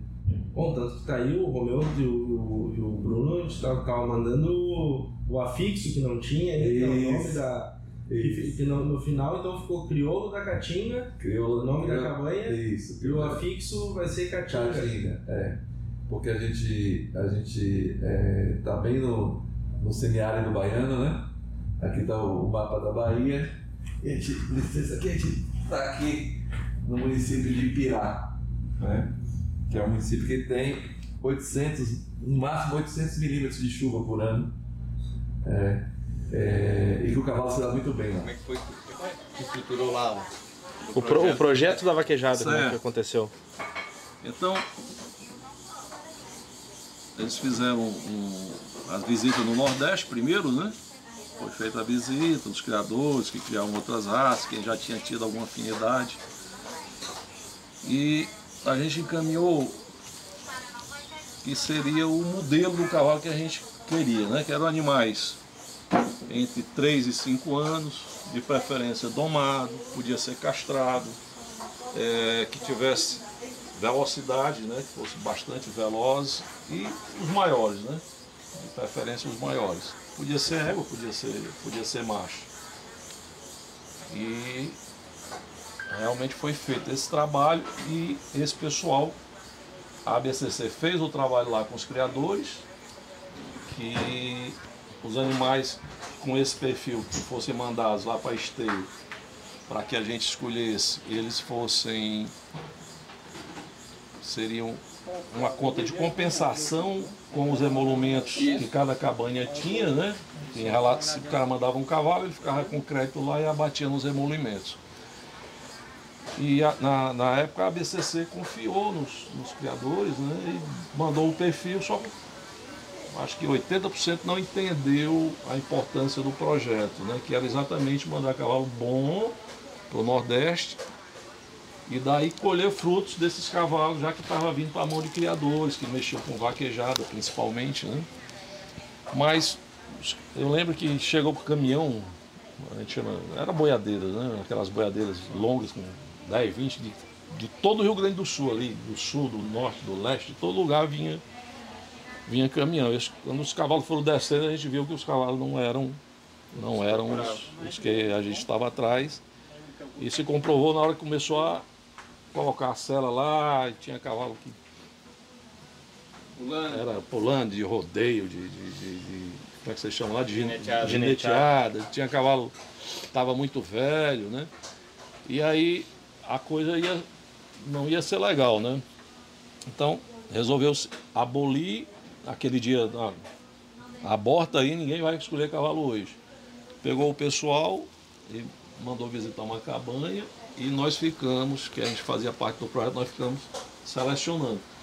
Eu acho que dava quase 90 cavalos. Desses 90 deve ter ficado uns 40, 50 cavalos no máximo. E a forma era o seguinte, você podia escolher até três cavalos, né? Então, no dia seguinte começou a, começou a, a- os cavalos eram numerados e você saía montando, experimentando. É, primeiro você escolhia, aí você escolhia os seus três, né? Eu quero o 22, o 23, o 24. Normalmente os cavalos que, que eram 90% das pessoas escolheram era o mesmo cavalo. Só que era um sorteio, né? O abridor tem. Então, à medida que você ia sendo sorteado, aí os três que você escolhia, você podia tirar um. Então, os dez primeiros escolheram os, os cavalos mais, mais novos, que estavam mais, Mais enquadrado. mais enquadrados no, no, no- no projeto, né? E o restante é tanto que na primeira rodada acabou, ninguém queria mais escolher. né? Ninguém queria mais, porque já tinha sido sorteado aqueles que a pessoa tinha escolhido. Aí nós. Eu lembro bem que, que eu fui disse assim, cara, eu vim pegar cavalo. Eu vim, eu vim cavalo, vou levar. Eu vou levar os três que, que, que, são possíveis levar. Foi aí que Trovador. Trovador era um cara ali, arisco para botar serra, se mexendo demais, que ninguém quis. Aí Neném, Neném Baticá, que era o meu era o meu vaqueiro na época, né? Eu tinha levado. Aí ele escolheu eles. Pô, gostei desse cavalo, vamos levar esse cavalo. Escolheu o coqueiro, né? Lá da coqueiro. Tinha outro cavalo muito bom que ele escolheu também. E a gente foi montar, mas estavam muito arredios. Eu acho que tava, fazia tempo que não, não eram montados. Mas mesmo assim a gente, a gente trouxe. E o melhor cavalo que veio foi exatamente o trovador. E esse aí é o famoso. Esse é o trovador. 20 anos, né? 20 anos. Hein, Leôncio, tu tem mais ou menos aproximado na, na- a conta de quantos, quantos mil reais já ganhou em premiação trovador nesses anos de, de competição? Ele fica em torno de 150 mil reais. E é porque chegou tarde, né? E te perguntar isso aí, quando é, quanto tempo faz que ele chegou aqui contigo? Ele chegou, ele quando chegou aqui já tinha, já tinha 10 anos ou mais. E, só- e com esse, e essa, esses últimos quatro anos a gente parou, né? Pandemia, não sei o quê. Na realidade, entre aprender e correr, foram cinco anos. Cinco anos de. Cinco anos de. De, de, de carreira. De carreira, né? Na verdade, ele tá só 5 anos correndo e já ganhou 150 mil, é isso? Não, é porque assim, Porque na verdade ele chegou aqui com 10 preparou- e mais o preparo É. dele, mais 5 de preparo. Exato. Ele tá com 10 anos comigo, é isso mesmo. A gente Tá passou mais? uns 4 anos Tem parado. uns 15 anos que ele tá contigo. Então ele tem mais de 20 anos, que eu não- ele não, não tinha 5 Ele veio, ele veio, ele veio com beirando 5 anos por aí. Era, era mais. né? Mas É, verdade, só. Ele é, ele é 2003, né? A, data, a gente olhou do- o papel dele ontem. Ó, essa aqui é, a- é a, é a luva que hoje a gente usa pro rabo artificial, né? Não é mais. Você não mais prende no, no rabo do, do boi, né? Já é um suporte que coloca. Que aí você pode usar na direita ou na esquerda. Depende como desenvolveu a, a habilidade, habilidade da derrubada. É. Hein, Bruno? O, lá no sul tu já trabalhava com cavalo ou não? Já, trabalhava desde pequeno no meio, né? Mas trabalhando mesmo, trabalhei com o Thiago, que é meu primo, né? E depois trabalhei com o Duda. O Thiago. Soneman. Ma- Tá com- Trabalhava com doma lá. Na verdade, tava fazendo a minha base, no caso, que era limpando cocheira, aquecendo cavalo, essas coisas. Estradeando. Mas comecei a mexer com doma mesmo aqui. Tinha meus cavalos lá que eu tinha feito, mas nada de muito sério. Aqui mesmo que eu tô me aprofundando, fazendo curso, aprendendo cada vez mais. Hoje o teu, tu disse pra nós aqui que tem cavalos aqui que são de clientes, né? Sim, crioulos Como, de clientes. como é que esses caras chegaram em ti e, e- e por que que chegaram em ti? Cara, na verdade fui eu que cheguei neles. Que eu, quando comecei com a proposta de querer mexer com cavalo aqui, eu não queria ser igual aos outros, né? Porque domando tem. Qualquer casa que tu for aí tem alguém domando. Aí eu queria domar e mexer com crioulo aqui, porque eu sou apaixonado pelo crioulo, não tem nem o que falar. Desde o meu projeto que eu fiz, que eu escrevi as baias aqui e tudo, eu queria ter crioulo. Essa era o ponto principal, era ter o cavalo crioulo aqui. Aí eu comecei a pesquisar, pesquisar, encontrei o Léo lá no Piauí, aí depois consegui, por coincidência, o primeiro cavalo que veio boldomar foi um crioulo, foi um Mouro ali. Aí é o mesmo dono dessa égua, outra a mãe dele, a, o Maitá. Mas aí eu que fui chegando neles, cara. E aí depois cheguei no Leons também. Mas tem poucos ainda, não é muitos. Tem. E- mas esse pessoal que tu foi chegando já era, já tinha crioulo, já, Já eles já, tinha já crioulo. conheciam o crioulo então. Já conhecia, mas não conheciam tudo de bom que o crioulo pode dar.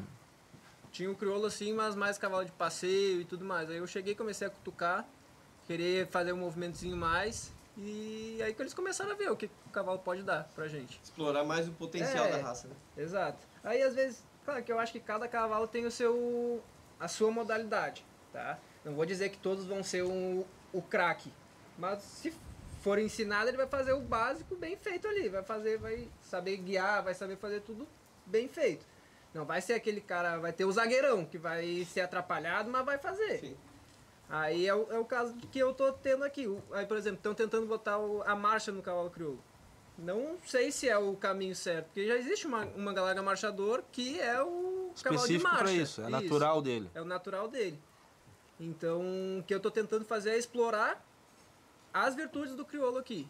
Mostrar pro pessoal o que, que o cavalo crioulo pode dar pra gente aqui. Lida com gado, que tem muito criador de gado também, um gado brabo, que é o Nelore, né? Então, eu tô tentando fazer isso, é mostrar as qualidades do cavalo crioulo aqui. E, e tem muita resistência do- do- do- de, de- de- desse acesso que tu, que tu tá tentando fazer? Cara, não digo resistência, mas assim, falta de. Conhecimento. De conhecimento, é. Às vezes a falta de informação. A cultura é dura. A cultura aqui é a cultura da vaquejada, do vaqueiro, gibão, aquela calça de couro. E graças a Deus hoje eu sou conhecido como gaúcho que trabalha com os cavalos aqui. Já tá rotulado assim. Porque eu tô sempre andando assim, nas cavalgadas que eu faço, eu faço muita cavalgada justamente pra me mostrar pro pessoal, porque se não tiver marketing não tem nada, né? Pra criar um relacionamento com as pessoas aí, né? Aí eu saio de bota, bombacha, rastra, chapéu, boina. Aí o pessoal já me olha diferente, querendo ou não, já. O que, que esse doido tá fazendo um calor desse com uma touca na cabeça, né? É o, que, é o que o pessoal acha, mas daí começa a olhar, aí bota um vagão de égua, que é essa outra égua que eu tô mexendo aí. Bem encilhada, toda com peiteira, rabicho, tudo diferente, que não é normal o pessoal ver aqui e logo já, opa, tem alguma coisa aí que de diferente. Vamos olhar aqui, vamos olhar. Mas é isso. Todo mundo te para e pergunta do cavalo crioulo, né? É, aqui andando na rua, eu mais lá na onde eu moro, é uma área mais de asfalto. Aí acabava que eu saía, o cavalo saía logo com as ferraduras pisando, todo mundo saía na janela pra ver, né, o cavalo passando. Aí o moro chama bem a atenção, né? Que aqui raríssimo tu ver um rosilho, um cavalo moro assim. Aí o pessoal logo perguntava, ah, que cavalo é esse, não sei o quê. É crioulo. Na verdade, eu me pergunto assim, ah, tu é corretor rural. Eu gosto de bons negócios. Sendo imobiliário, sendo bons O negócios. que importa é que daqui, Impo- se der... O, o importa é que seja um negócio satisfatório. A gente tem imobiliária urbana também. Eu comecei urbano e rural. Mas principalmente, quando eu, desde o início, os dois, um pouco mais focado no urbano no início, porque é mais difícil, né? O rural ele é mais difícil. Então, quando tu começa, e se tu não tem dinheiro para começar, eu não tinha histórico no ramo, minha família não era do, do ramo da, do imobiliário. Então, eu comecei no urbano e daí tu- aquela coisa, depois tu faz uma graxinha, Aí tu vai. daí tu vai fazendo o que tu gosta, escolhendo. Isso, para quem é do urbano, quem é corretor urbano também, é a mesma é a mesma coisa, ele começa ali vendendo o que dá. Depois ele vai vai nichando, vai para outro padrão, vai para outros setores. E no rural não é diferente. Tu começa vendendo o que dá, depois é que bom quando a gente consegue poder escolher cliente. Isso aí é Claro. quando o corretor atinge um ápice. A gente começou lá em 2003, Santa Maria, só urbano e um pouquinho de rural, mas muito mais urbano. E, mas se bem que uma das minhas a minha segunda venda, eu falo que você foi urbano, mas a minha segunda venda foi rural. Foi a primeira e na verdade minha segunda foi, venda foi rural com o senhor de Santa Maria, que era um grande investidor lá, talvez uma das pessoas, um, é, o seu saudoso seu Barim, é uma das pessoas que mais me ensinou sobre o mercado imobiliário. Porque o mercado imobiliário, as- ah, de modo leigo, empírico, às vezes as pessoas assim, ah, quanto que vale uma, um terreno numa rua, tipo, se eu pegar Santa Maria, ou aqui, Porto Alegre, na Nilo Peçanha, em Porto Alegre, para ficar mais geral. Cara, cada quadra tem uma diferença. Então, é, às vezes está perto de um hospital, às vezes está perto da universidade, tudo isso muda muito.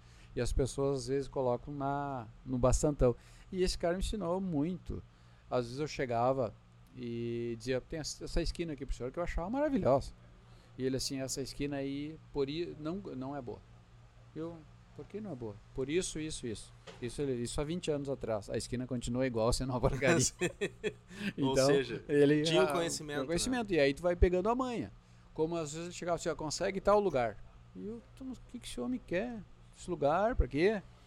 Daí ele, não, esse lugar vai acontecer aqui, vai desenvolver. E daí tu vai pegando. E essas vivências que eu, que eu gosto muito no mercado imobiliário e o que, que o rural me deu bem mais do que se eu fosse simplesmente um corretor em Santa Maria.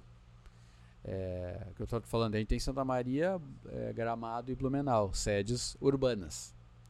E, e daí essas vivências me deram a, um dos grandes, das mais prazerosas, partes mais prazerosas que, eu, que, eu, que é uma universidade para mim, é tu pegar e ter contatos com pessoas do Brasil inteiro. Porque quando a gente entrou no canal rural, na verdade a gente não estava preparado.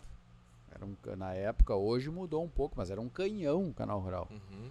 E próprio envolvimento com freio, que hoje nem se envolve mais, era, um, era muito grande.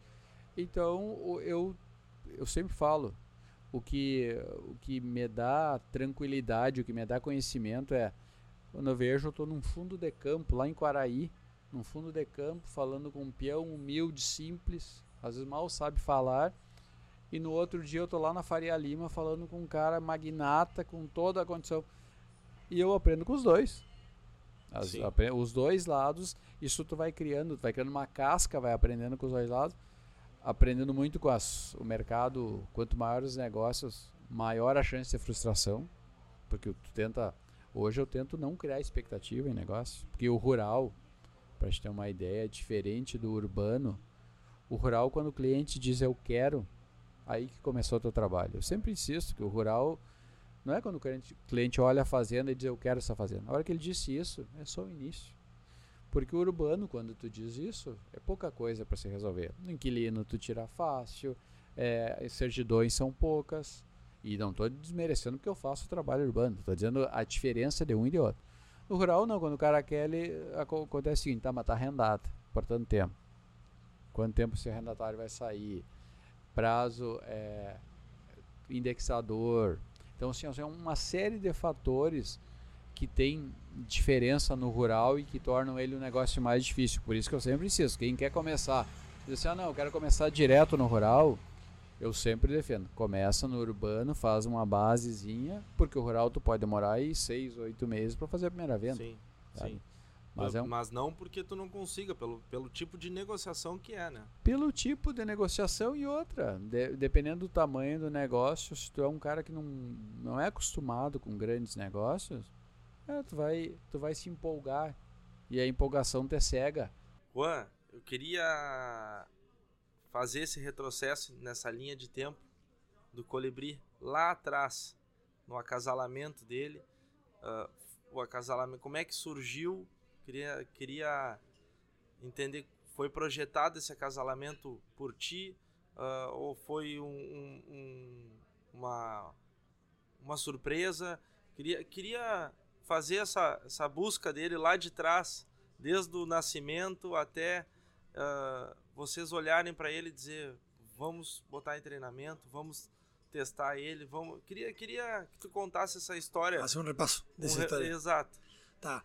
Mira, Wagner, eh, entraron varias yeguas a la tropilla a andar, que yo hasta ese momento no tenía nada en qué usar, no tenía un caballo para usar esas yeguas. Eran yeguas un poco más chicas, un poco más muy buenas, pero le faltaba volumen, le faltaba esa, esa, esa, tipicidad racial, le faltaba esa, ese hueso. Y bueno, y, ahí fue, y ahí echamos ese año esa yegua.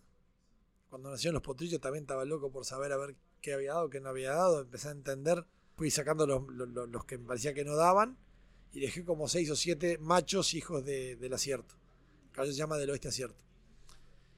Y ahí está, agarré para, pegué para domar los cuatro más grandes y dejé para domar ot- otros más adelante, porque tampoco domamos, si bien domamos todos los padrillos, apretamos bastante la, mano en qué padrillo agarramos para domar. Y domamos, si hay un padre que nos interesa, domamos más o menos cuatro o cinco padrillos de él para terminar de ver cuál es el caballo que, que tiene que ser. Y bueno, y ahí el, como fue tanta yegua, el, el acierto preñó una yegua más temprano, otra menos temprano, qué sé yo, y bueno, y había una potrillada un poco despareja en el tiempo de nacimiento, porque obviamente algunos nacieron antes y otros después. Sí, sí. Así que había un, en esa turma habían dos Picasso, me acuerdo.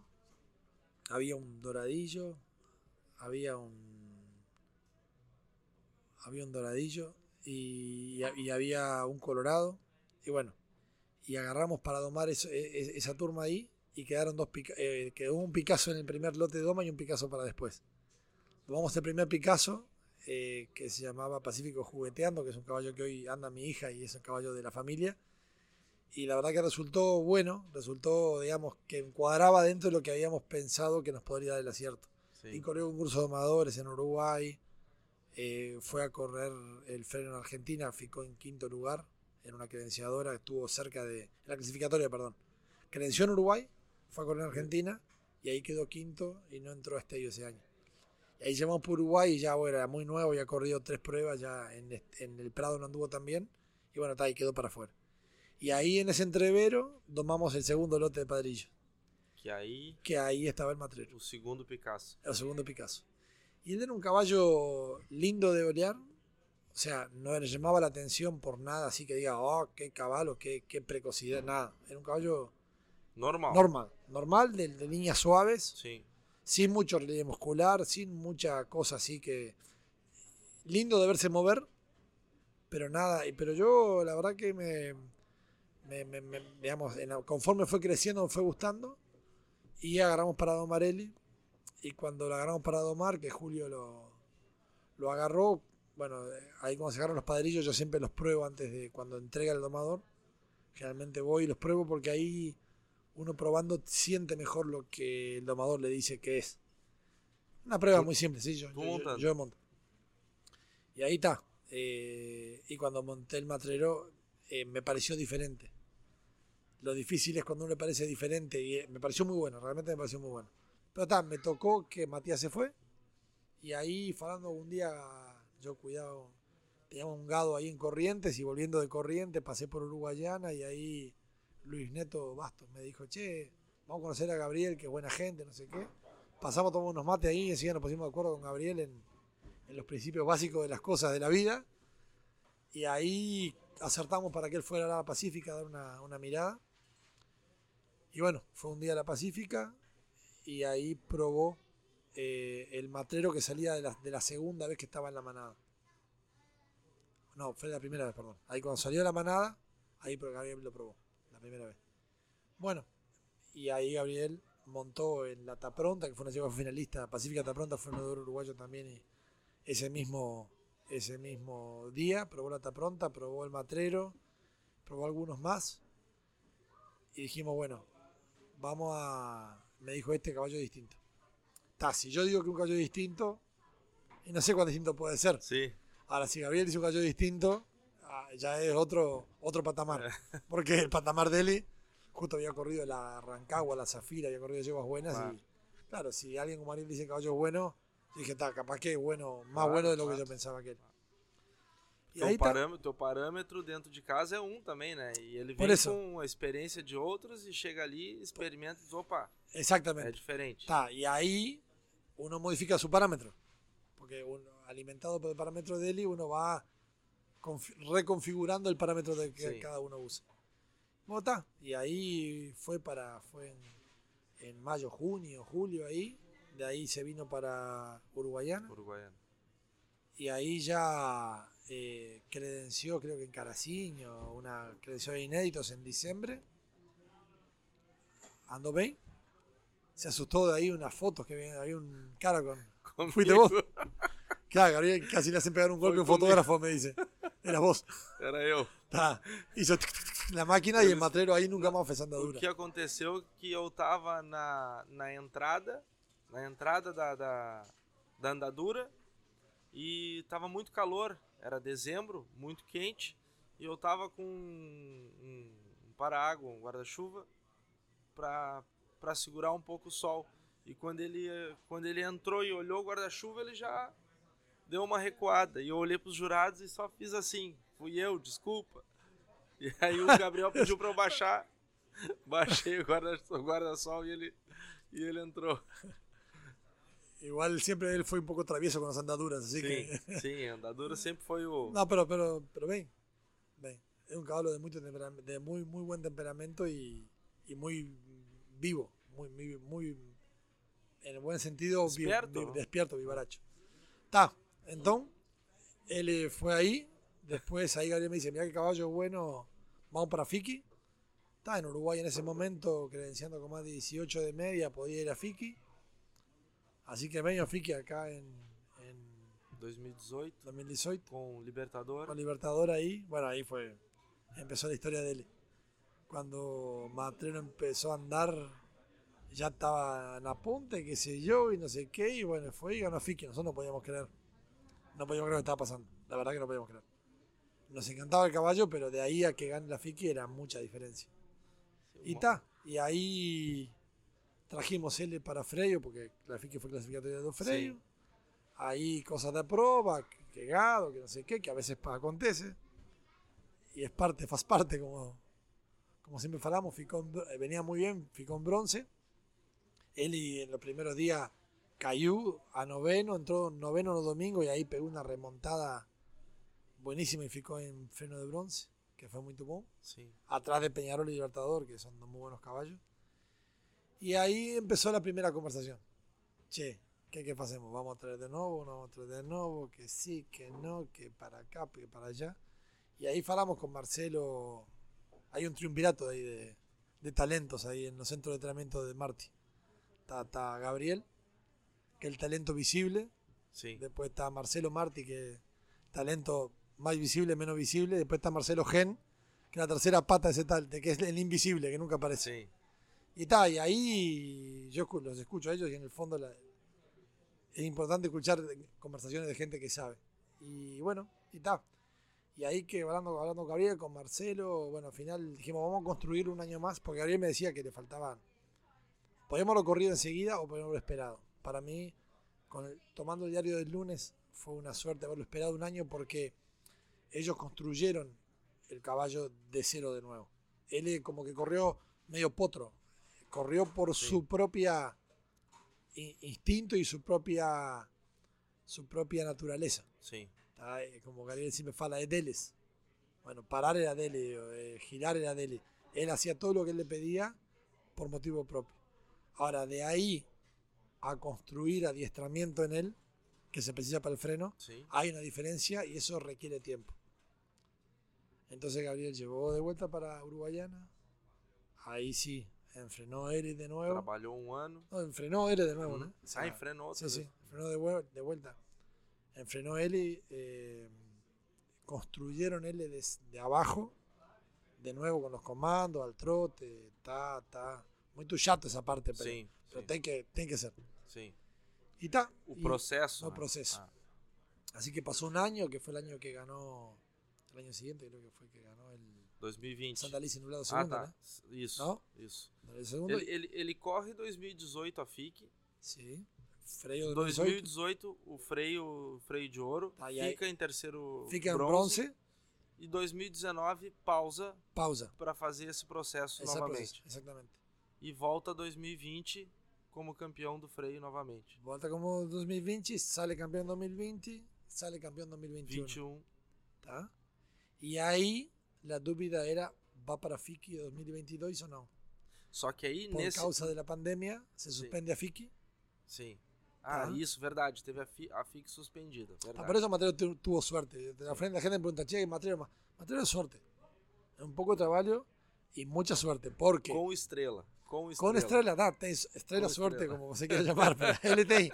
Él tem, porque justo él corrió 2020 y 2021. Si hubiera habido Fiki en 2022, hubiera corrido a Fiki. Y yo creo que si hubiera corrido a Fiki, no sé si hubiera podido volver a correr Sí, un Freyo en Freyo. 2021 como lo corrió. 22 como lo corrió. Así que pudo correr 20, 21, 22. Y después, está, ya en el 2021 anduvo muy bien, el 2022 anduvo muy bien, 2023, and- 2023 anduvo muy bien. Ahí la estrella lo llevó de vuelta a, ganar otro Freyo más, que parecía difícil. Este, pero por suerte es lo que tiene Estrella porque él corrió de adelante, corrió de atrás, corrió holgado, corrió forzado y siempre, siempre de alguna manera u otra, Gabriel y Eli, porque son los dos, porque la garra es de los dos, Sim, com certeza. eh, se arreglaron para hacer, para ficar en oro. conjunto Un perfeito. conjunto, perfecto. Sí, es una mezcla entre confidencia, inconsciencia de los dos, porque son los dos unos inconscientes, en el sentido, y, y foco de los dos. Eles foram crescendo e amadurecendo juntos nesse, nesse tempo. né? Sí, sí, sí, y una confianza mutua y un respeto mutuo. Sí. O sea, vos escucha a Gabriel hablar de Matrero y tiene un respeto que, que pocos jinetes he escuchado tener por sus caballos. O sea, es. Y quien enxerga eso es importante porque ya no es un- una cosa utilitaria, es algo más que a quien considerar y cómo relacionarte. Y el Matrero tiene mucho de eso.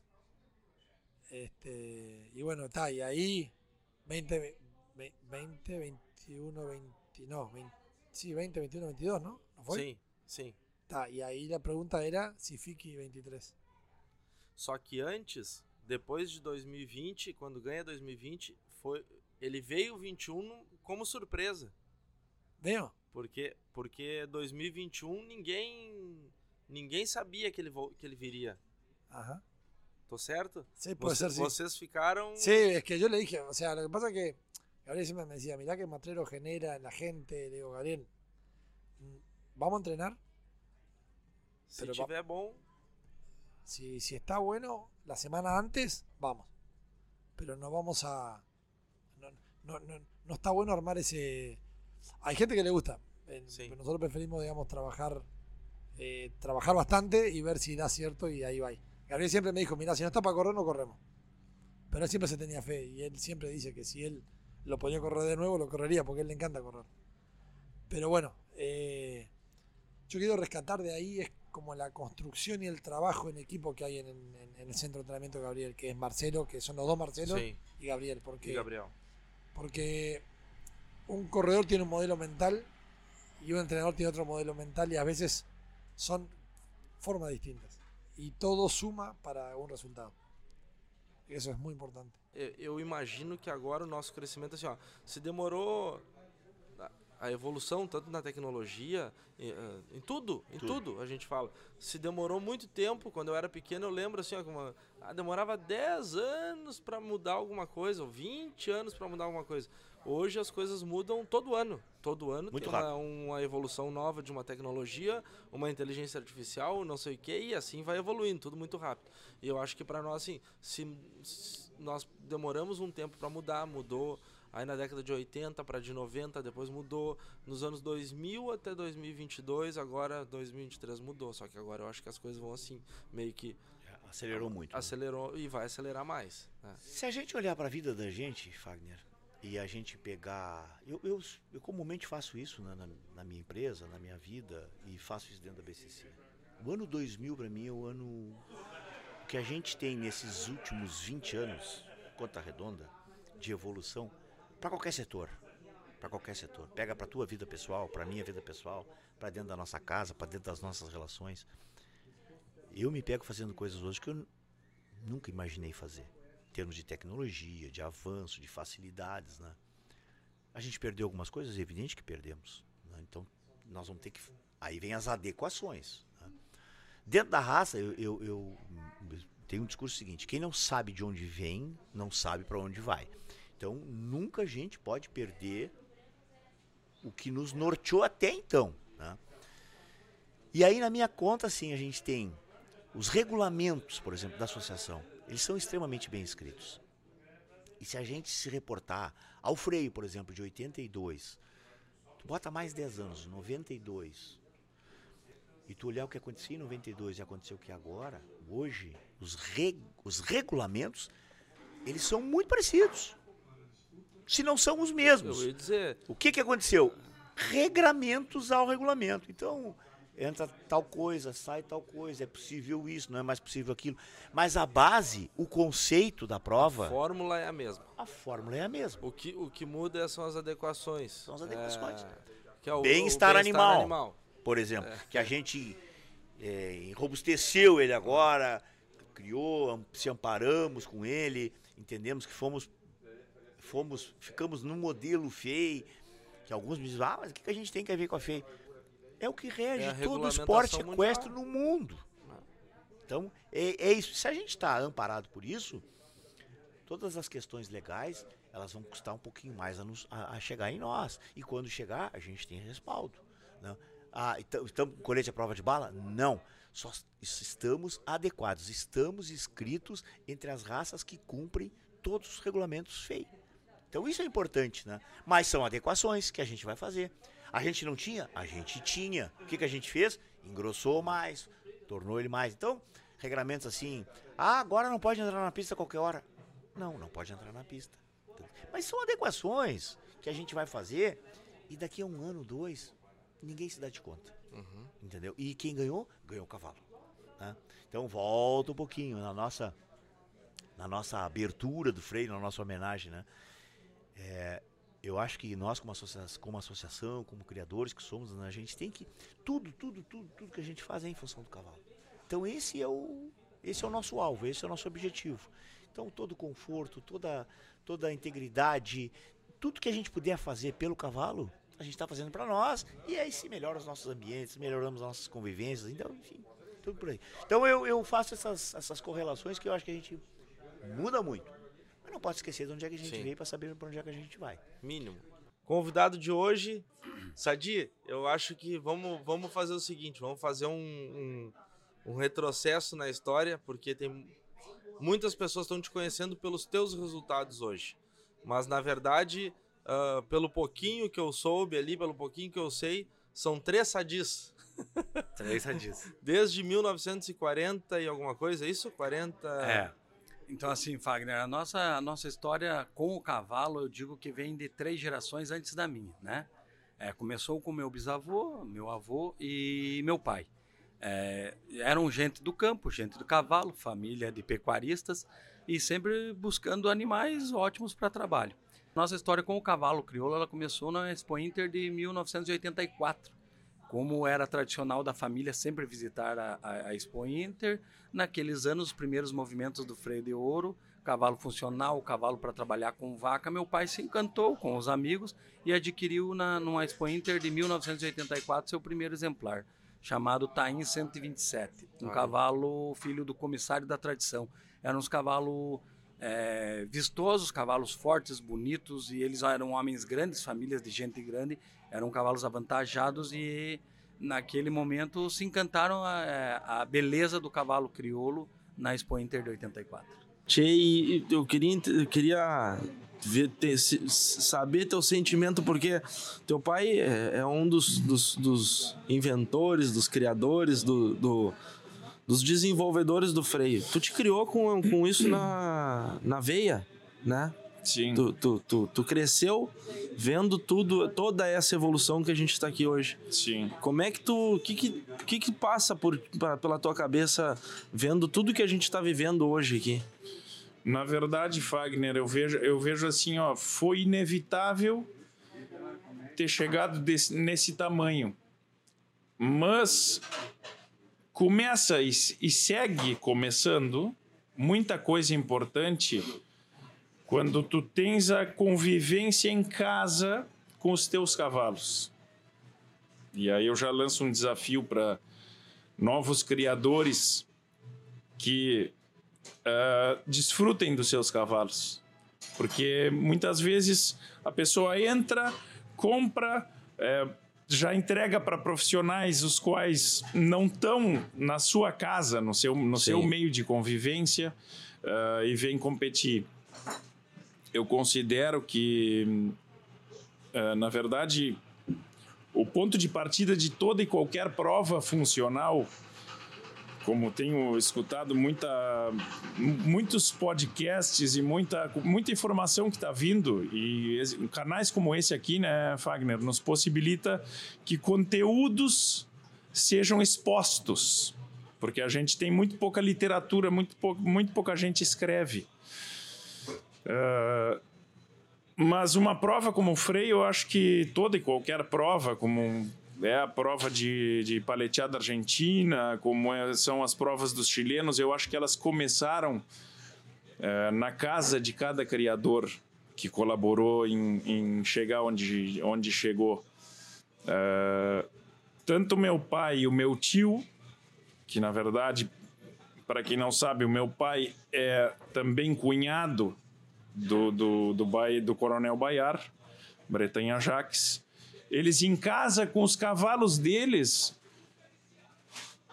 era natural de que eles pegassem um cavalo e começassem a experimentar, como a gente diz assim, né? A esbarrar, escaramuçar, e, e tu- tudo isso começava em, ca- em casa, eles se mo- mostrando um para o outro E se alfinetando a também. capacidade, claro, a capacidade desses animais. A capacidade desses animais, tu botar, tu botar à prova. Porque se o animal tá estático e tu tá, tu tá olhando ah, e tu tá, na verdade, imaginando o que que tu pode fazer com ele, tu só, só experimentando tu vai saber a capacidade daquele, daquele animal. E depois começa o mais importante, que é o comparativo.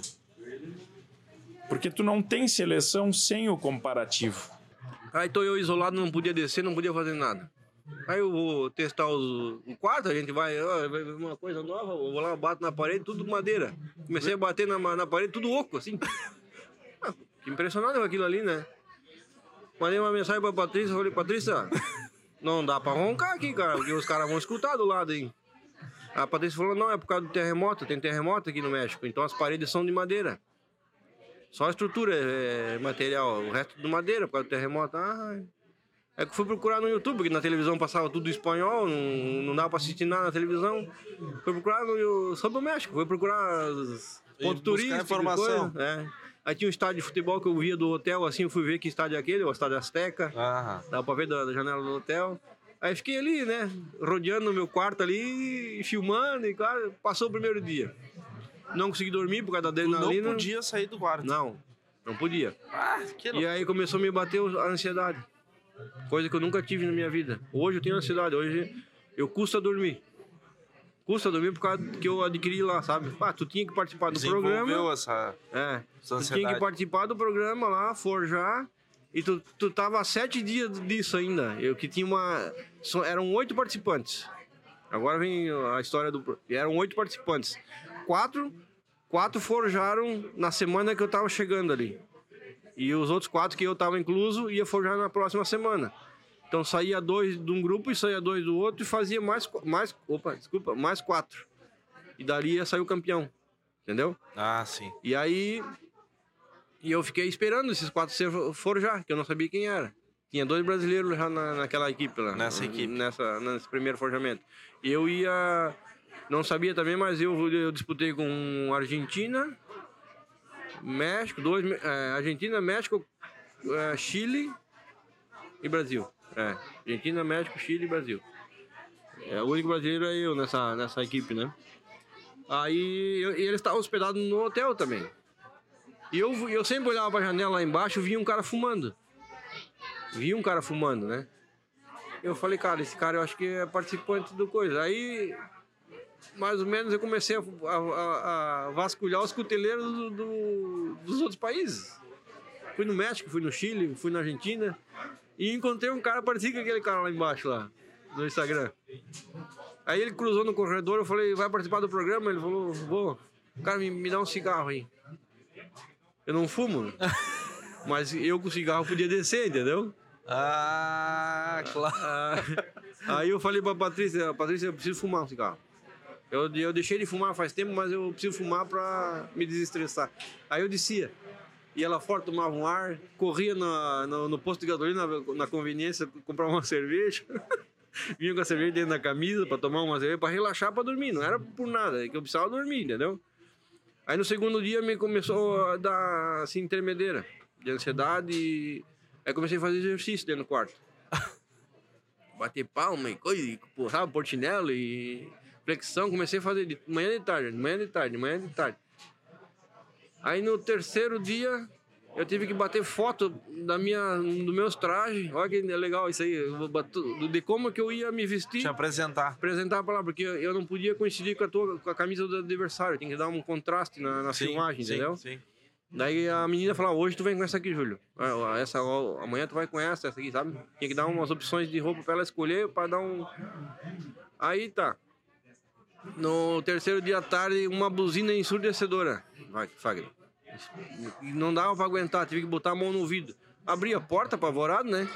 Ah, O pessoal saindo dos quartos, assim, e indo na, na direção da escada, de saída.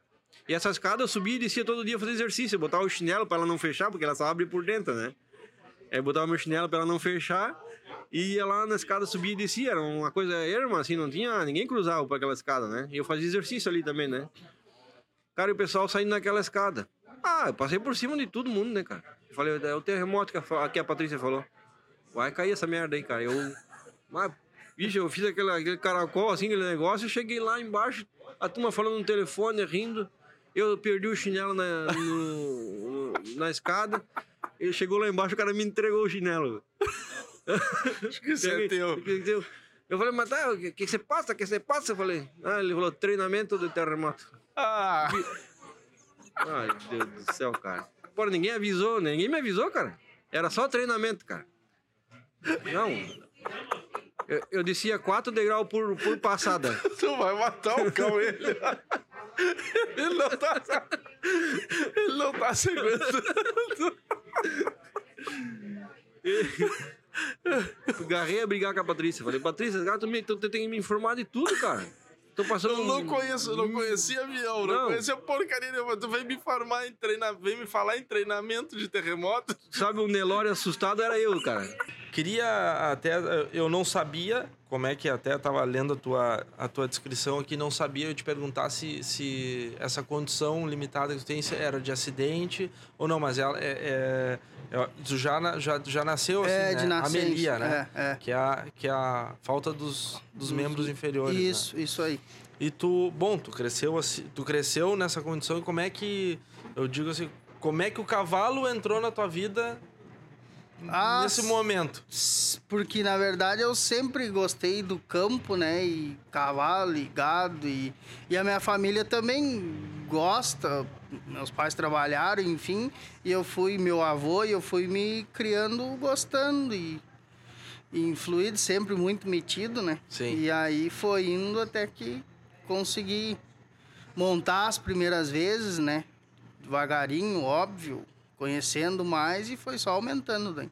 De algum momento tu achou que não, não ia poder montar sozinho? Como é que, como é que foi essa tua esse, esse teu crescimento junto com o cavalo? Eu assim? acho que eu sempre fui muito metido no que, no que eu quero, assim, e nunca me passou. Eu acho que eu não vou conseguir.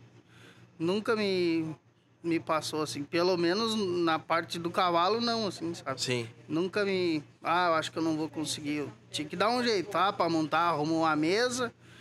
E agora que eu ando com a cela adaptada, né? Mas eu andava sempre sem livre ali. Só me segurando, é. Hoje tu anda preso, né? É, Até eu- ontem a gente tava fazendo uns Isso. vídeos ali, eu vi, é um, é um, uma, um, um cinto, uma- um cinto de couro, né? Isso, um cinto de Tem algum couro. nome específico, aquela... Bah, eu acho Não? que não tem. Mas é, mas é um cinto de couro que amarra na- no arreio, né? Isso, na cela. Direto tem- na cela. Isso, ele tem duas vielas na frente e três atrás. E aí tu. E isso foi, foi desenvolvido por vocês mesmo, por ti? Como é que... Porque tu é guasqueiro, né? Sim, sim, sou guasqueiro. Mas quando eu vi, eu vi com o Ítano. Tu viu com o Ítano? É, eu vi com ele, daí eu pedi umas fotos e eu digo, bah, barbada pra eu fazer. Tu que fez? Sim, o meu foi eu que fiz. feitio aham, teu mesmo. aham. Bom, que dá mais orgulho ainda, né? É verdade. E na época ainda saiu meio no improviso, que eu queria, fiz ansiado, né, pra, pra testar. Sim. E fiz meio de qualquer jeito, assim, pra, pra testar mesmo e pensando, não, quando der eu vou fazer um, um mais bonito, bordado, enfim. E tá até hoje. O- a, a velha história do Aham, improviso, né? aham. Que vira permanente. Aham, é isso aí mesmo. Em que momento, em que momento tu foi, partiu de ti assim, ó, ou, ou partiu do teu pai, ó, eu tô pronto para correr um freio de ouro, eu acho que eu posso. Ah, Como é que como é que surgiu essa esse projeto dentro da família de vocês? É, eu, eu corri desde seis anos, freio jovem, né? Como pai tinha dito. E aí teve, eu sempre quis tentar correr. Sempre não. Aí o pai disse que eu nunca estava pronto por causa das fechadas, paleteada. E aí, aí che- chegou um dia, eu tinha. Tava indo pra Bagé depois freio jovem. E aí eu pedi pro pai pra me correr a primeira credenciadora. Tentar, né? Só que só pode três anos, né, tipo, se eu correr uma credenciadora, só três anos depois eu posso voltar freio jovem. Sim. E aí o pai falou, se eu treinar bastante, estiver bem, eu posso correr. E aí eu me dediquei o máximo que eu podia pra me correr uma credenciadora. Sim, porque depois ou tu, ou tu continua É. ou tu fica parado, É. né? Aí, outra coisa, né, Marcelo? O, o, o, o Jacinto não tava nem cotado para entrar na morfologia, Não, né? não. Ele veio pro remate e quando vê, sai com uma- mais uma faixinha. Um monte de gente brava comigo, eu tinha mentido, né? Porque, ah, tu não disse. E eu juro por Deus, o cavalo tava, já tá cobrindo, já iniciou a temporada, tava fazendo semi. E a gente. E a gente tava, tava com ele a piquete e, e eu tinha treinado ele bastante. ah, e aí a gente parou para iniciar a temporada. E fazia uns 15 dias que ele já estava na. E aí fica todo dia solto, depois treino e recolhido de noite, né? E aí tem as montas e tal, enfim. Aí eu tinha aluga- eu tinha co- comprado a comprado não pago a inscrição aqui para ele ficar na cocheira, senão os animais do leilão tinham que chegar e ir embora, né? E aí eu tinha que deslocar um caminhão só para levar ele. Eu preferi eh, fazer a inscrição e deixar ele aqui. Aí chegou o cavalo e todos os amigos olharam o cavalo ali, iam lá na cocheira e disseram, ah, o cavalo tá, tá lindíssimo, tá melhor fase dele, vamos botar, bota o cavalo, bota o cavalo. E eu, ai meu Deus. E aí o Leco, Leco disse, ah, será? O cavalo não está treinado, o cavalo está só cobrindo agora. Daqui a pouco não vai se apresentar bem. E aí só que a gente gosta de estar né, no meio. Acho que um cavalo que ele já provou tudo que tinha que provar, né, morfologicamente, um cavalo bem quisto, né, comercialmente, um cavalo super importante para nós. E, e aí eu de, de noite puxei ele ali, ele e o, e o Marral, que, era um cavalo importante, que a gente veio com uma boa expectativa aqui para a Expo Inter com ele. E o cavalo velho tava louco de bem, louco de bonito, assim. Eu digo, ah, vamos lá, vamos botar. E aí, marquei, aí fomos medir ele, medimos lá. E aí digo, ah, vamos, vamos decidir no outro dia. Medimos e depois ainda vamos ver. E aí no outro dia botamos ele e tivemos felicidade aí. Foi, foi super bem, mais um ano, três anos. E eu digo, eu como criador, isso é mais importante para mim, um cavalo que está solto de potreiro, é, sem todo aquele, sem o óleo, sem a vitamina, sem Sim. isso, sem aquilo, sem aquele outro, e consegue se sustentar numa pista forte como essa aqui, Pesadíssima, é. e tá de novo entre os quatro melhores, ele realmente é um cavalo muito importante, muito bom. Só que o 1569 foi a mesma coisa, né? 1569 na época colocaram um jurado que tinha teoricamente um impedimento com um parentesco com meu avô e a gente não podia a gente não podia competir. Aí quando chegou na quando chegou nas vésperas do, do coisa, a gente foi ver no regulamento ali o, o grau de impedimento não, não, não impediria. Não no caso, chegava, não né? chegava. Aí também o cavalo foi pego tipo assim 15 dias antes e colocado para cocheira. E veio aqui liviano e tal e foi o grande campeão da mostra, 1569. E o Jacinto agora faz a mesma coisa, né? De- não foi o grande campeão, mas enfim, Mas tá fica entre os melhores, entre os melhores, né? No, no, no chassi, vamos dizer assim, né? Do jeito que ele é mesmo, sem pintura, sem nada. E ficamos muito contentes aí pelo resultado do cavalo mais uma vez aí na Expo Inter, super bem. E vamos ver pro ano que vem, né? Eu acho que vamos tentar sair e chegar aqui na final do Freio de Ouro com ele. Nós estamos aqui com o Fernando, o patrão. O patrão. Fernando César Oliveira. Que até então, até ele chegar aqui, eu não sabia que o nome dele, o sobrenome era patrão para mim até então. Primeiro, como eu já te disse, é uma honra para mim estar aqui. E a gente tem uma paixão em comum, que é o cavalo, né?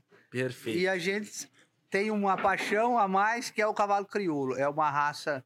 Eu, como eu tô, eu tô muito ligado às provas funcionais, rédeas, apartação, working cow horse, e a gente, e eu, como eu sou do estado de São Paulo, a gente tem um número muito grande lá de quarto de milha, que inclusive eu faço parte da associação, do quadro de jurados da Associação Brasileira do Quarto de Milha, onde eu tenho muito orgulho e também sou apaixonado. Mas a minha história começa no cavalo crioulo como competidor. Ah, é, é mesmo? É, eu ti- o meu Agora tu me matou todas as surpresas, porque eu não, não imaginava também. Exatamente. eu tive, desde pequeno, não tive influência dentro de casa para o cavalo. O meu pai até teve cavalo, mas assim, aquele cavalinho de carroça, quando a gente morava no sítio, isso eu com dois anos, já Sim. tem um tempinho isso. e, e aí chegou a idade de que eu queria um cavalo, né? Queria um cavalo, queria um cavalo, e o meu pai dizia, mas eu não entendo nada de cavalo, como é que eu vou comprar um cavalo para uma criança? Né?" E aí, um dia passando um cara na porta do sítio, da propriedade, puxando um, um burrinho, um jeguinho. E aí meu pai falou, aquele ali te serve. e tudo que eu mais queria era um cavalo, né? E eu falei, lógico que serve. pra quem não tem nada, né? Pra quem não tem nada, um jeguinho ia ser uma Ferrari, né? E aí o meu primeiro animal foi um, um jeguinho castrado. E, e aonde, assim, pra mim era o, eu, eu devia estar montado no ganhador do freio de ouro, né? o, a- o amor que eu tinha por ele, a satisfação, né? E foi o presente do meu pai, e assim, foi onde começou. Até coisa de criança, o presente era pra mim e pra minha irmã.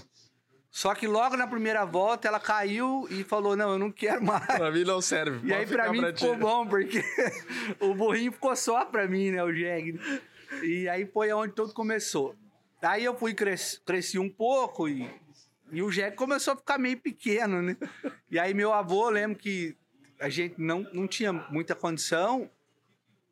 E aí meu avô vendeu uma vaca e trocou numa égua.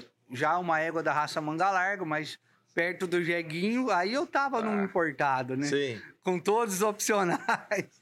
E, e foi aí onde começou.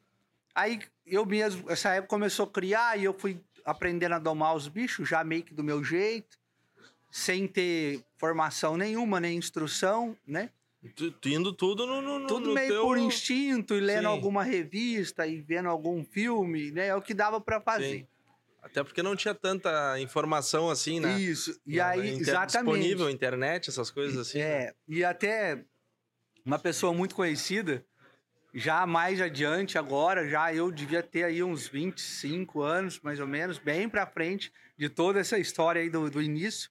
Aí eu pegava as revistas e tinha lá Gilson Diniz, ou a Sim. propaganda dele.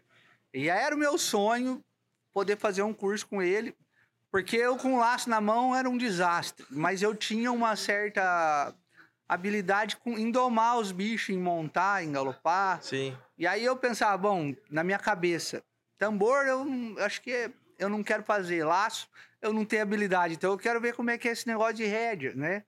E aí com, tive a oportunidade de montar com o Gilson, Depois tive um contato com o Laércio Casalec, que foi uma pessoa que me ajudou demais. Gente muito boa, tive um contato muito bom com, É, com o uma Laércio. pessoa maravilhosa, que até futura.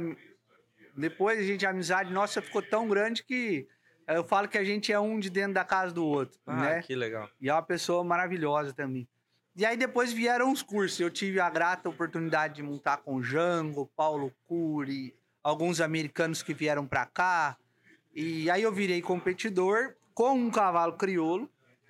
Já quando eu já comecei a, a ter esse contato, fui aprendendo e, e aprofundando, aprofundando, comprei um cavalo que chamava Silêncio da Quinta. Um cavalo que eu comprei do Laércio, que ele tinha comprado da- da Naná e do Pet, que são os proprietários da Sim, Estância da sim, Quinta. E aí esse cavalo eu ganhei o Ponto Futuro, foi o meu primeiro cavalo que eu treinei com a ajuda deles. Então assim, eu tinha uma caminhonetinha velha e a cada 15 dias ou uma vez por mês eu ia na casa ou do Gils ou do Laércio. E eles foram, e aí eles davam lá os pitacos, os puxãozinhos de orelha, eu voltava para casa. Ia treinar e colocar em prática. E deu muito certo. Eu fui campeão do Ponto Futuro, fui campeão do Super Stakes, fui campeão nacional.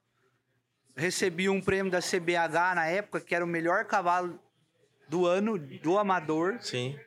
É tudo com esse crioulo. Então, assim, eu tenho uma paixão muito grande pela raça.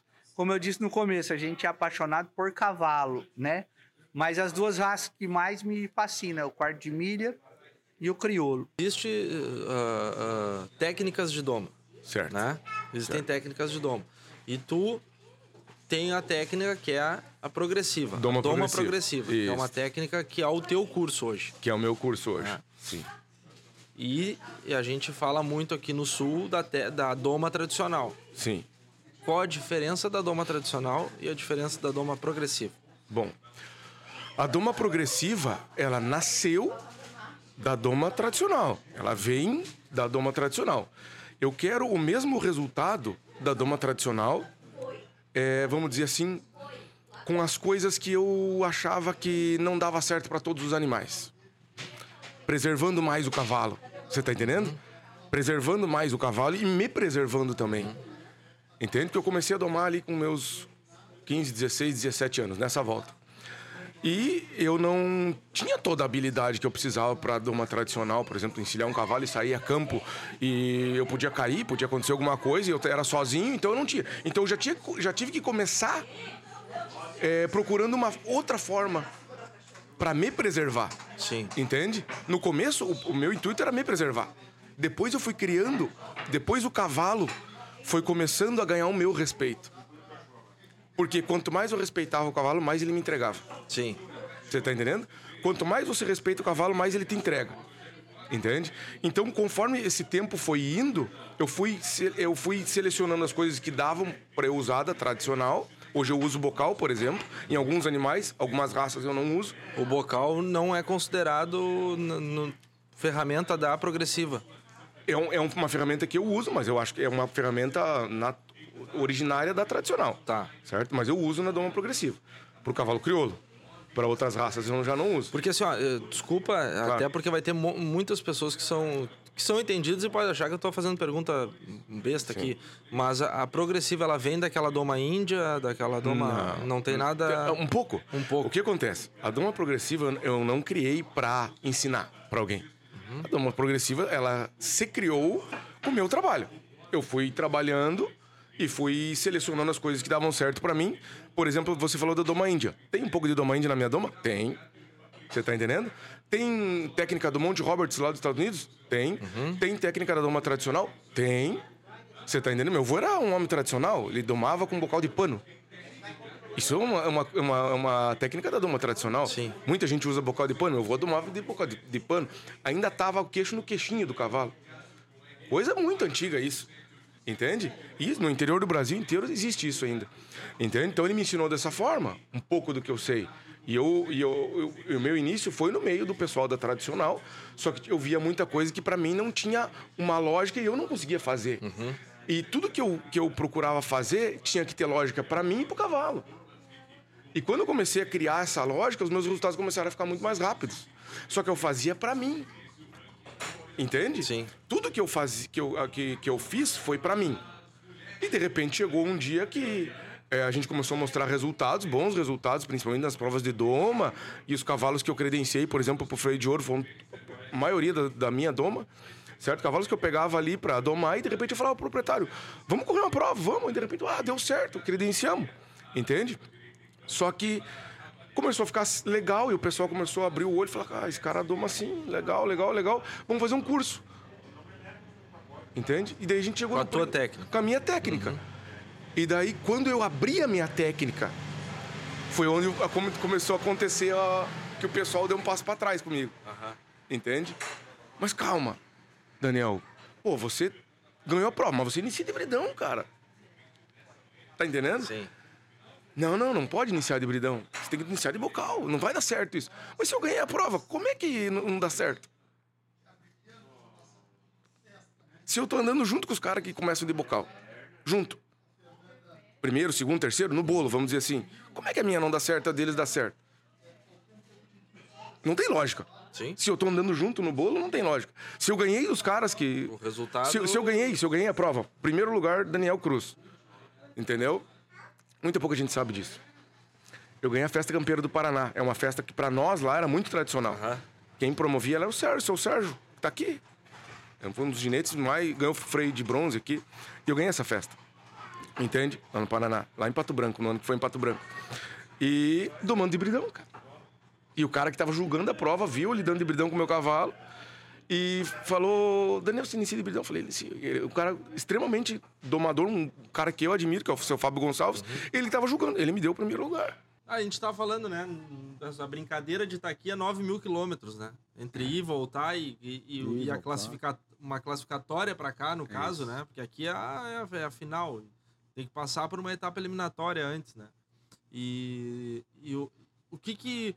E o que, o que que faz, o que que motiva tá- tá aqui, o que é, uma, é, é um refúgio do, do, do trabalho, é um momento de descontração. O que que motiva de estar aqui, querer estar aqui? Vocês já estão no meio do laço lá, já estão no envolvimento, e o que que motivou de vocês estar tá, tá aqui hoje, assim? É, Eu acho, eu acho falar um pouquinho sério agora, então, né? eu acho que é assim, é a paixão pelo cavalo, é, pelo cavalo crioulo, é as amizades que a gente constrói e o ambiente propício familiar que a gente consegue levar junto sempre, né? Sim. Eu acho que isso é fundamental para para tanta vontade e e para tanto investimento, porque não é xanga, como fala o nosso amigo Rafael, né? Não é xanga todo essa esse, esse malabarismo que você faz, inclusive financeiramente, para estar aqui, né? Sim. Então eu acho sim, que sim, assim sim. é a paixão pelo cavalo, é a família, é os amigos, né? Quando a gente começou com isso aí, nós falamos lá, né, meio em tom de brincadeira, assim, né? E o Rafael disse, vocês têm certeza? Mas nós não tínhamos certeza. né? e começamos, e começamos, e daí vai criando um gostinho, né? Um gostinho de quero mais e acabamos que estamos aí. Eu nem classifiquei lá em Brasília e estou aqui igual. Não, eu sei, a- mas vocês são tão organizados, o Valtinho não, não, não, não, não comentou, mas vocês são tão organizados que até sommelier vocês trazem. Ah, sim. tem que ter, né? Tem que ter. Eu ia Só que o efeito tu sabe disso. Eu falei no zap, né? Não podemos falar em público, né? Mas o efeito tu sabe, né? É complicado. O, Não, o, o Zoinho veio só pra cozinhar pra Eu tenho nós. vídeo do- de cozinheiro, de, de sommelier pra servindo isso. champanhe, Sommelier, vinho, não, e, e com pose e tudo, né? Só que o Parceria fechada. Não, Acampamento. nós conseguimos que ele viesse para cozinheiro, né? Mas o que tu conseguiu de um barleto hoje é coisa inacreditável. Ah, é fantástico. Inacreditável. Não é, não dá pra- Nunca, jamais se viu nada Nada parecido. a história de algum barleto lá pra cima, É. né? Lembra do famoso Nego Barleto? Sim. Mas o Zoinho, um barleto legítimo, jamais foi olhar o... O traje, como estava? Pra vir no podcast, o homem tava se olhando, assim, ó, pra saber se tava bem vestido ou não. Primeira É, vez, né? Isso não existe. Isso não existe. Atrelado aí ao que a gente falou das confirmações de- dos machos em casa, possibilidade de confirmá-los em casa né, ou nas concentrações, dentro do regimento nós tínhamos mais duas propostas. Uma que se referia a machos, que é as padreações, e uma que se referia a fêmeas, que é com relação às transferências de embrião. Nos machos, o que que se, o que qual foi a proposta que foi ah, muito bem recebida pela comunidade, né?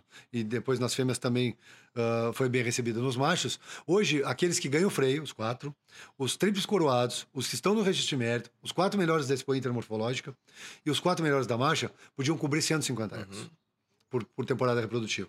Passamos para 180. Temos mais 30 éguas para esses garanhões padrear. E aí, a grande sacada da questão que a gente falava agora, da valorização do bocal e da otonal, por exemplo, é que. Porque hoje os 150 são para esse e os demais garanhões podem cobrir 120, certo? Os demais garanhões vão ser- seguir 120. Passamos lá essa, aquela turma para 180 e criamos a faixa intermediária dos 150 para quem? Os do bocal, os quatro. Aí sim o reservado e o grande campeão ah, da Otonal. E demos, além disso, que era uma demanda forte da comunidade, importante ah, ah, genealogicamente, vamos dizer assim, que é para os genitores.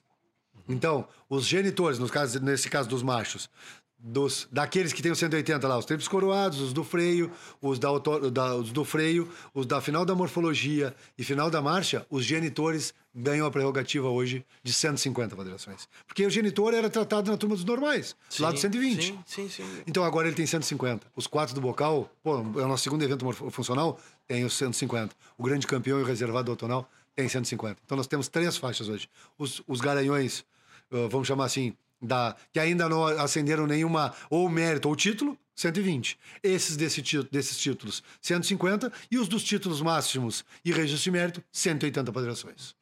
E isso também entra na, na mesma situação da homologação do mapa e ela passa a valer a partir da, da homologação. Perfeito? Por exemplo, ah, vamos lá. E na verdade, que a outra dúvida que gerou, só para complementar, Claro, claro, ótimo. é que é que o, esses animais que hoje já são registro de mérito, a partir dessa homologação, eles passam a valer ao registro aí. novo, né? Vamos lá, eu, tenho- ele é 150 hoje, ele vai passar 180. Ah, mas eu tenho 30 padrões guardadas para trás. Não tem.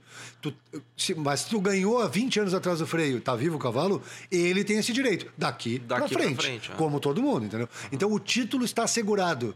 Tá? Então, e a condição é daqui para frente. Isso aí é. Não é retroativo. Não é retroativo. Porque você vai, ah, mas então é retroativo. Não. Retroativo é se eu pudesse buscar as padrões atrás. Não, o título está assegurado. E é daqui para frente.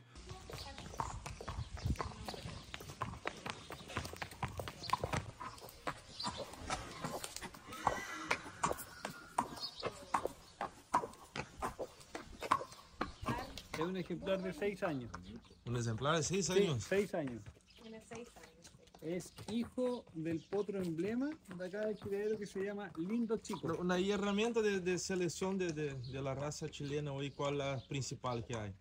O sea, la- la- es que tienen que ser caballos morfológicamente aptos para la mm, eh, exposición y también para un- la- el tema funcional, que cumplan las dos funciones, morfología y funcionalidad. Sí.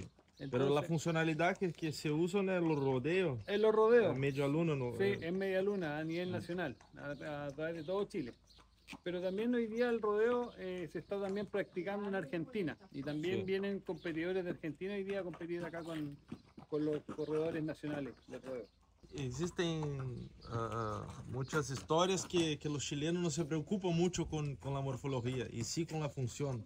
Sí, no, ¿Cómo, sí, cómo que, cómo que Yo voy a hablar eh, principalmente por nuestro criadero que es Santa Ana de Melipilla, que principalmente eh, se, se preocupa primero de la morfología y que con el tiempo llega la funcionalidad. Hoy día la funcionalidad la estamos expresando a través del rodeo, pero la, la- la herramienta base en el criadero Santa Ana de Melipilla es la morfología.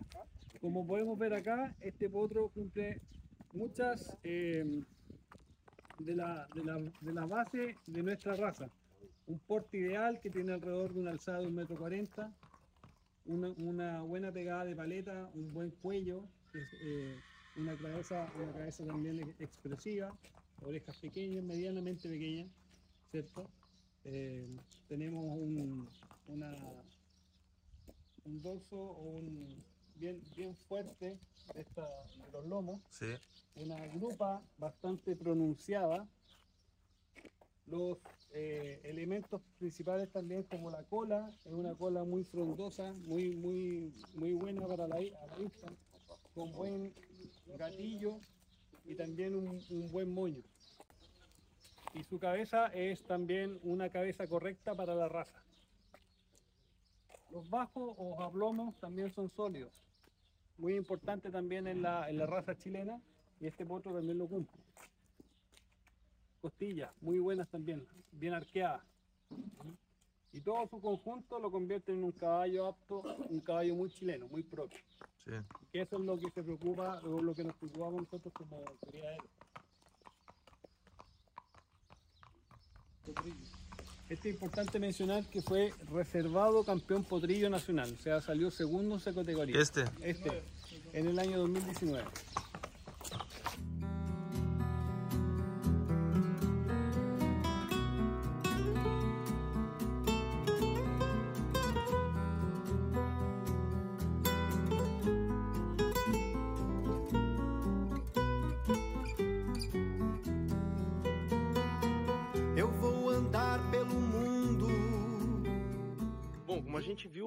Pouco, Sebastião, Fernando e Gonçalo estavam treinando para cá, ó. Media Luna, um rodeio que aconteceria no final de semana. Se passaram dois dias, nós tivemos na quinta-feira na casa deles, lá no Criadeiro Santa Ana, e hoje estamos aqui. Uma típica Media Luna, um típico rodeio chileno.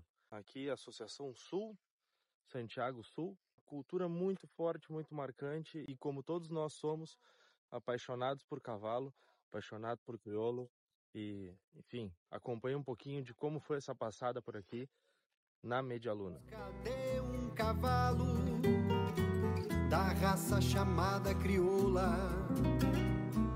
Tradição lá dos meus pagos. Aquele da lida do campo que trabalha em troca de um bom pasto. Aquele da lida do campo que trabalha em troca de um bom pasto. Vou percorrer continentes, registrando em minhas lentes esse cavalo crioulo, querido por muita gente. Bom, pessoal, como a gente vem mostrando, a gente chegou nesse rodeio através do convite do Sebastian, que, que da- do Criadeiro Santa Ana, e fomos muito bem recepcionados. Estamos aqui com o presidente Álvaro Álvaro Baeza. Álvaro Baeza, presidente da Associação Santiago Sul de Rodeios. Presidente, una, explica un poquito para nosotros así cómo que cómo que cómo que. Eh, Vos es presidente de una asociación que es Santiago Sur. Exacto. Mira, el, rodeo chileno se organiza en función de una cabeza que es la Federación Nacional de Rodeo y los socios general. general en todo Chile. Y los socios de esa federación son asociaciones a lo largo de todo el país, desde Arica a Magallanes, Tierra del Fuego. Entonces, y de esas asociaciones nacen los clubes de rodeo. Entonces Sí. tenemos tres etapas, la federación, las asociaciones y los clubes que organizan los rodeos. Eh, así nos organizamos y todos los fines de semana en Chile se corren en todas las ciudades y en distintas medialunas eventos de rodeo. Todos participan, logran puntaje para llegar a correr a, los, a las quality, a los clasificatorios y luego llegar al campeonato nacional en Rancagua, que es la final nacional de rodeo. É isso que eu ia te perguntar. La final é sempre em Rancagua, cerca de final de em, eh, Es empezando abril, ¿no? es la primera semana de abril. Mira, en Chile compiten 15.000 jinetes durante todo el año. De esos 15.000, solo 400 llegan a, los, a las quality, a los clasificatorios. ¿Cuántos total? 400. 400. Sí. Eh, es menos del 5%. Pero eso es una clasificatoria antes de Rancagua. Antes de Rancagua. Porque acá, acá tiene, a cada 15 días más o menos hay Todos una los fines de competencia. semana. Todos los finales de semana. En Chile, todos los fines de semana hay múltiples eventos de rodeo. En todo Chile. Pero, pero el- un socio de, de esta, de esta asociación Puede ir a otros lados. puede ir a Puede lado. competir en su casa y puede ir a otros rodeos en otros lados. Pero se suma una puntaje y ese puntaje le- les da una acreditación para ir a, cali- a calificatoria, ¿no? No, los 15, lo- lo- las asociaciones recorren el país y los 15.000 jinetes, 400 llegan a la previa de Rancagua a la final nacional a través de los clasificatorios. Y en esos clasificatorios compiten en el sur, en el norte y en el, y en el centro, sur y norte. Y solo 120 jinetes llegan a la final nacional de rodeo en Rancagua en abril de cada año. Los mejores 120 jinetes. Y de esos 120 jinetes, solo 30 llegan a la final del día domingo de Rancagua, que es eh, los mejores jinetes todos los años en Chile. 400. Sí. Es muy angosto el embudo, es muy Sí. difícil llegar, la competencia es muy alta. Bueno, ah, un gusto estar ahí. Ven- Igualmente. venimos sin, sin arreglar, sin, sin charlar antes, pero por una invitación de, de un de un de uno jinete amigo, que está sí, un compitiendo acá, un socio del club. Y, y te digo, Mira, bien- gracias, gracias por toda tu recepción.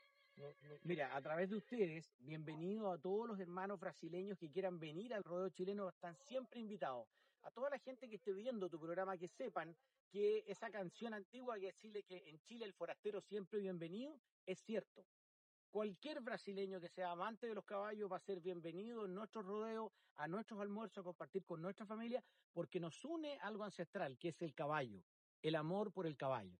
Por consiguiente, todos tus eh, televidentes, todos tus amigos de la revista del caballo, invitados a nuestros rodeos a Santiago Sur o a lo largo de Chile a compartir con nosotros la tradición del rodeo chileno. Bueno, muchas gracias. Gracias a ustedes. Mostrando a competência das suas lidas em regiões diferentes. Mostrando a competência das suas lidas em regiões diferentes.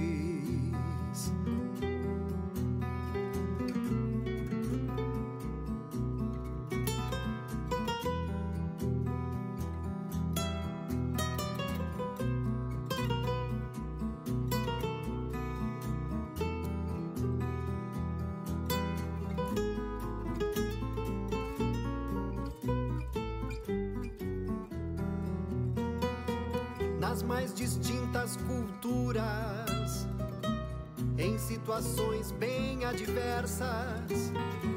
Quero mostrar que essa raça é valente, não se entrega.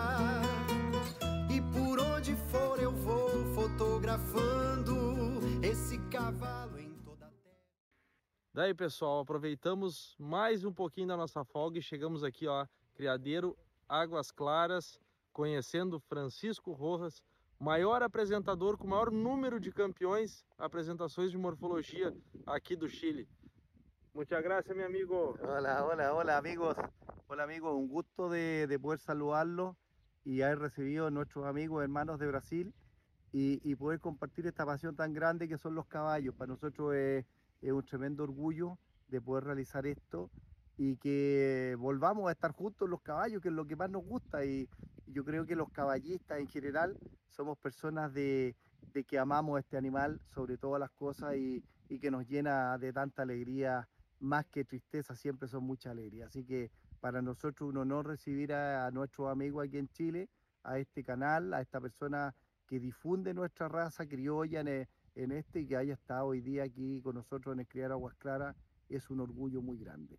Así que los, los invito que vamos a seguir compartiendo las veces que sea necesaria y que nos sigan conociendo. Muchas gracias. Acompanhe aí que nós estamos aqui, ó, um lugar fantástico. E aí, Marcelão?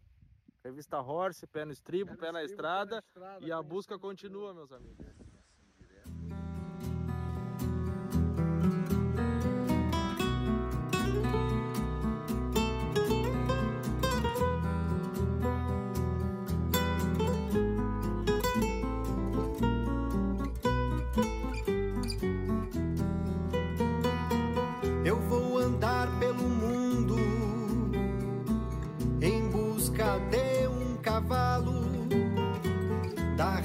Chamada crioula. Tradição lá dos meus pagos, aquele da lida do campo que trabalha em troca de um Mira, el, el, el criadero en sí, como aguas claras, como criadero de caballos chileno, debe tener alrededor de 6 a 7 años.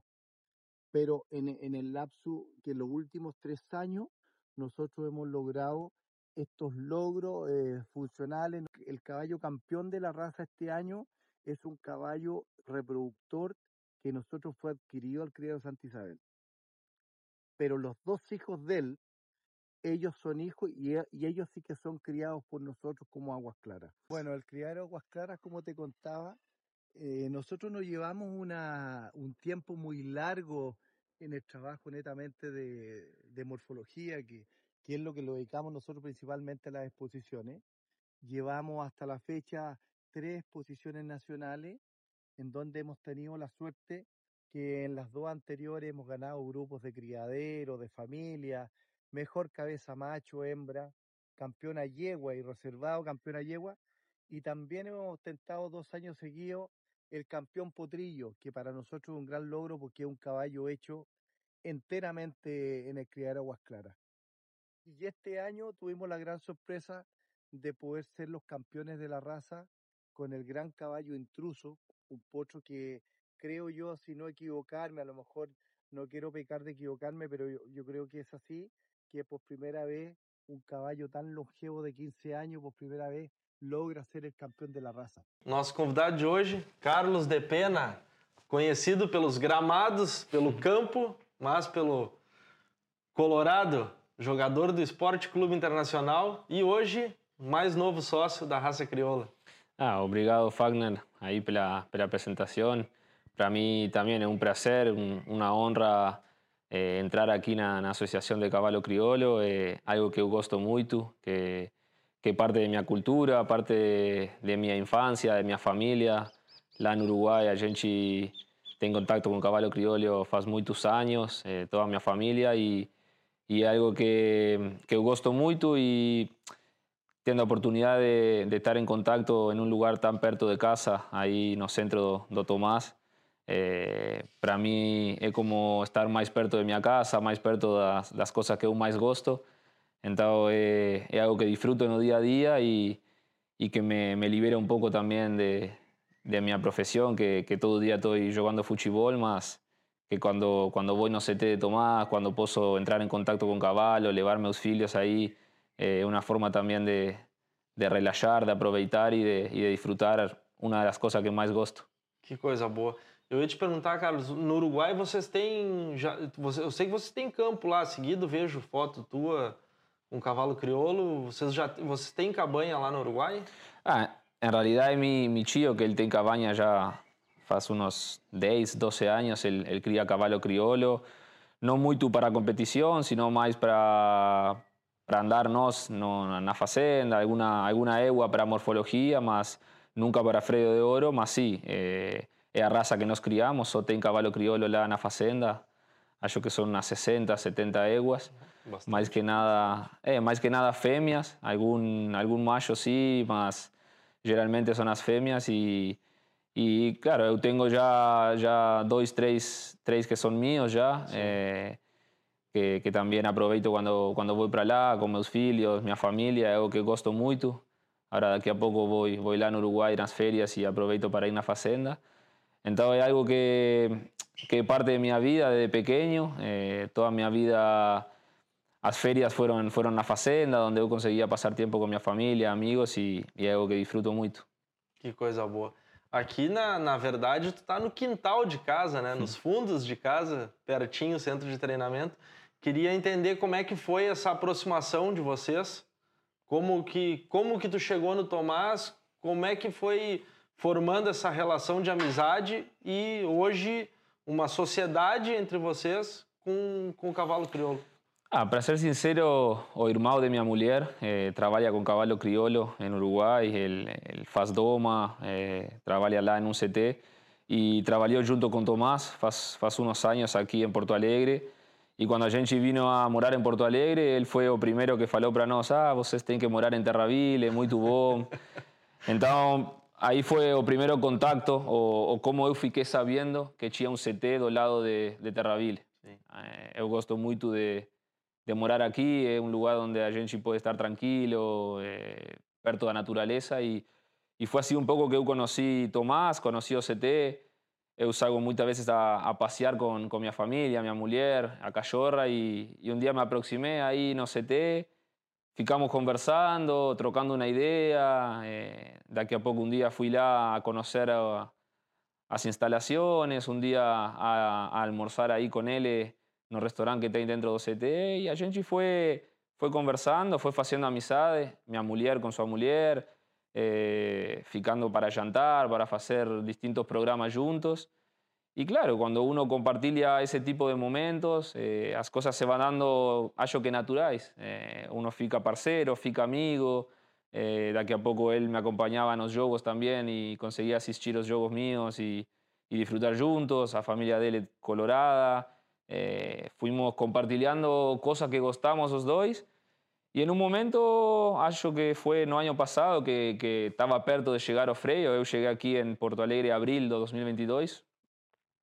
Eh, tava, acho que cheguei e se corrió o vocal, mas aí ainda não consegui ir no esteio, mas no freio passado eu já acompanhei ele lá, eh, vi ele competir eh, e surgiu um pouco dos dois. Eu queria queria entrar um pouco nesse mundo, eh, daqui a pouco ter alguma égua, poder disfrutar da competição, mas teniendo algo propio. Aí trocamos ideia com Tomás, ele me falou que, também gostaria de de hacer una parcería juntos y fue algo que se dio natural y que acho que hoy disfrutamos mucho los dos y algo que nos une y que, y que no día a día nos hace estar en contacto y, disfrutamos juntos, que acho que es lo mejor de eso.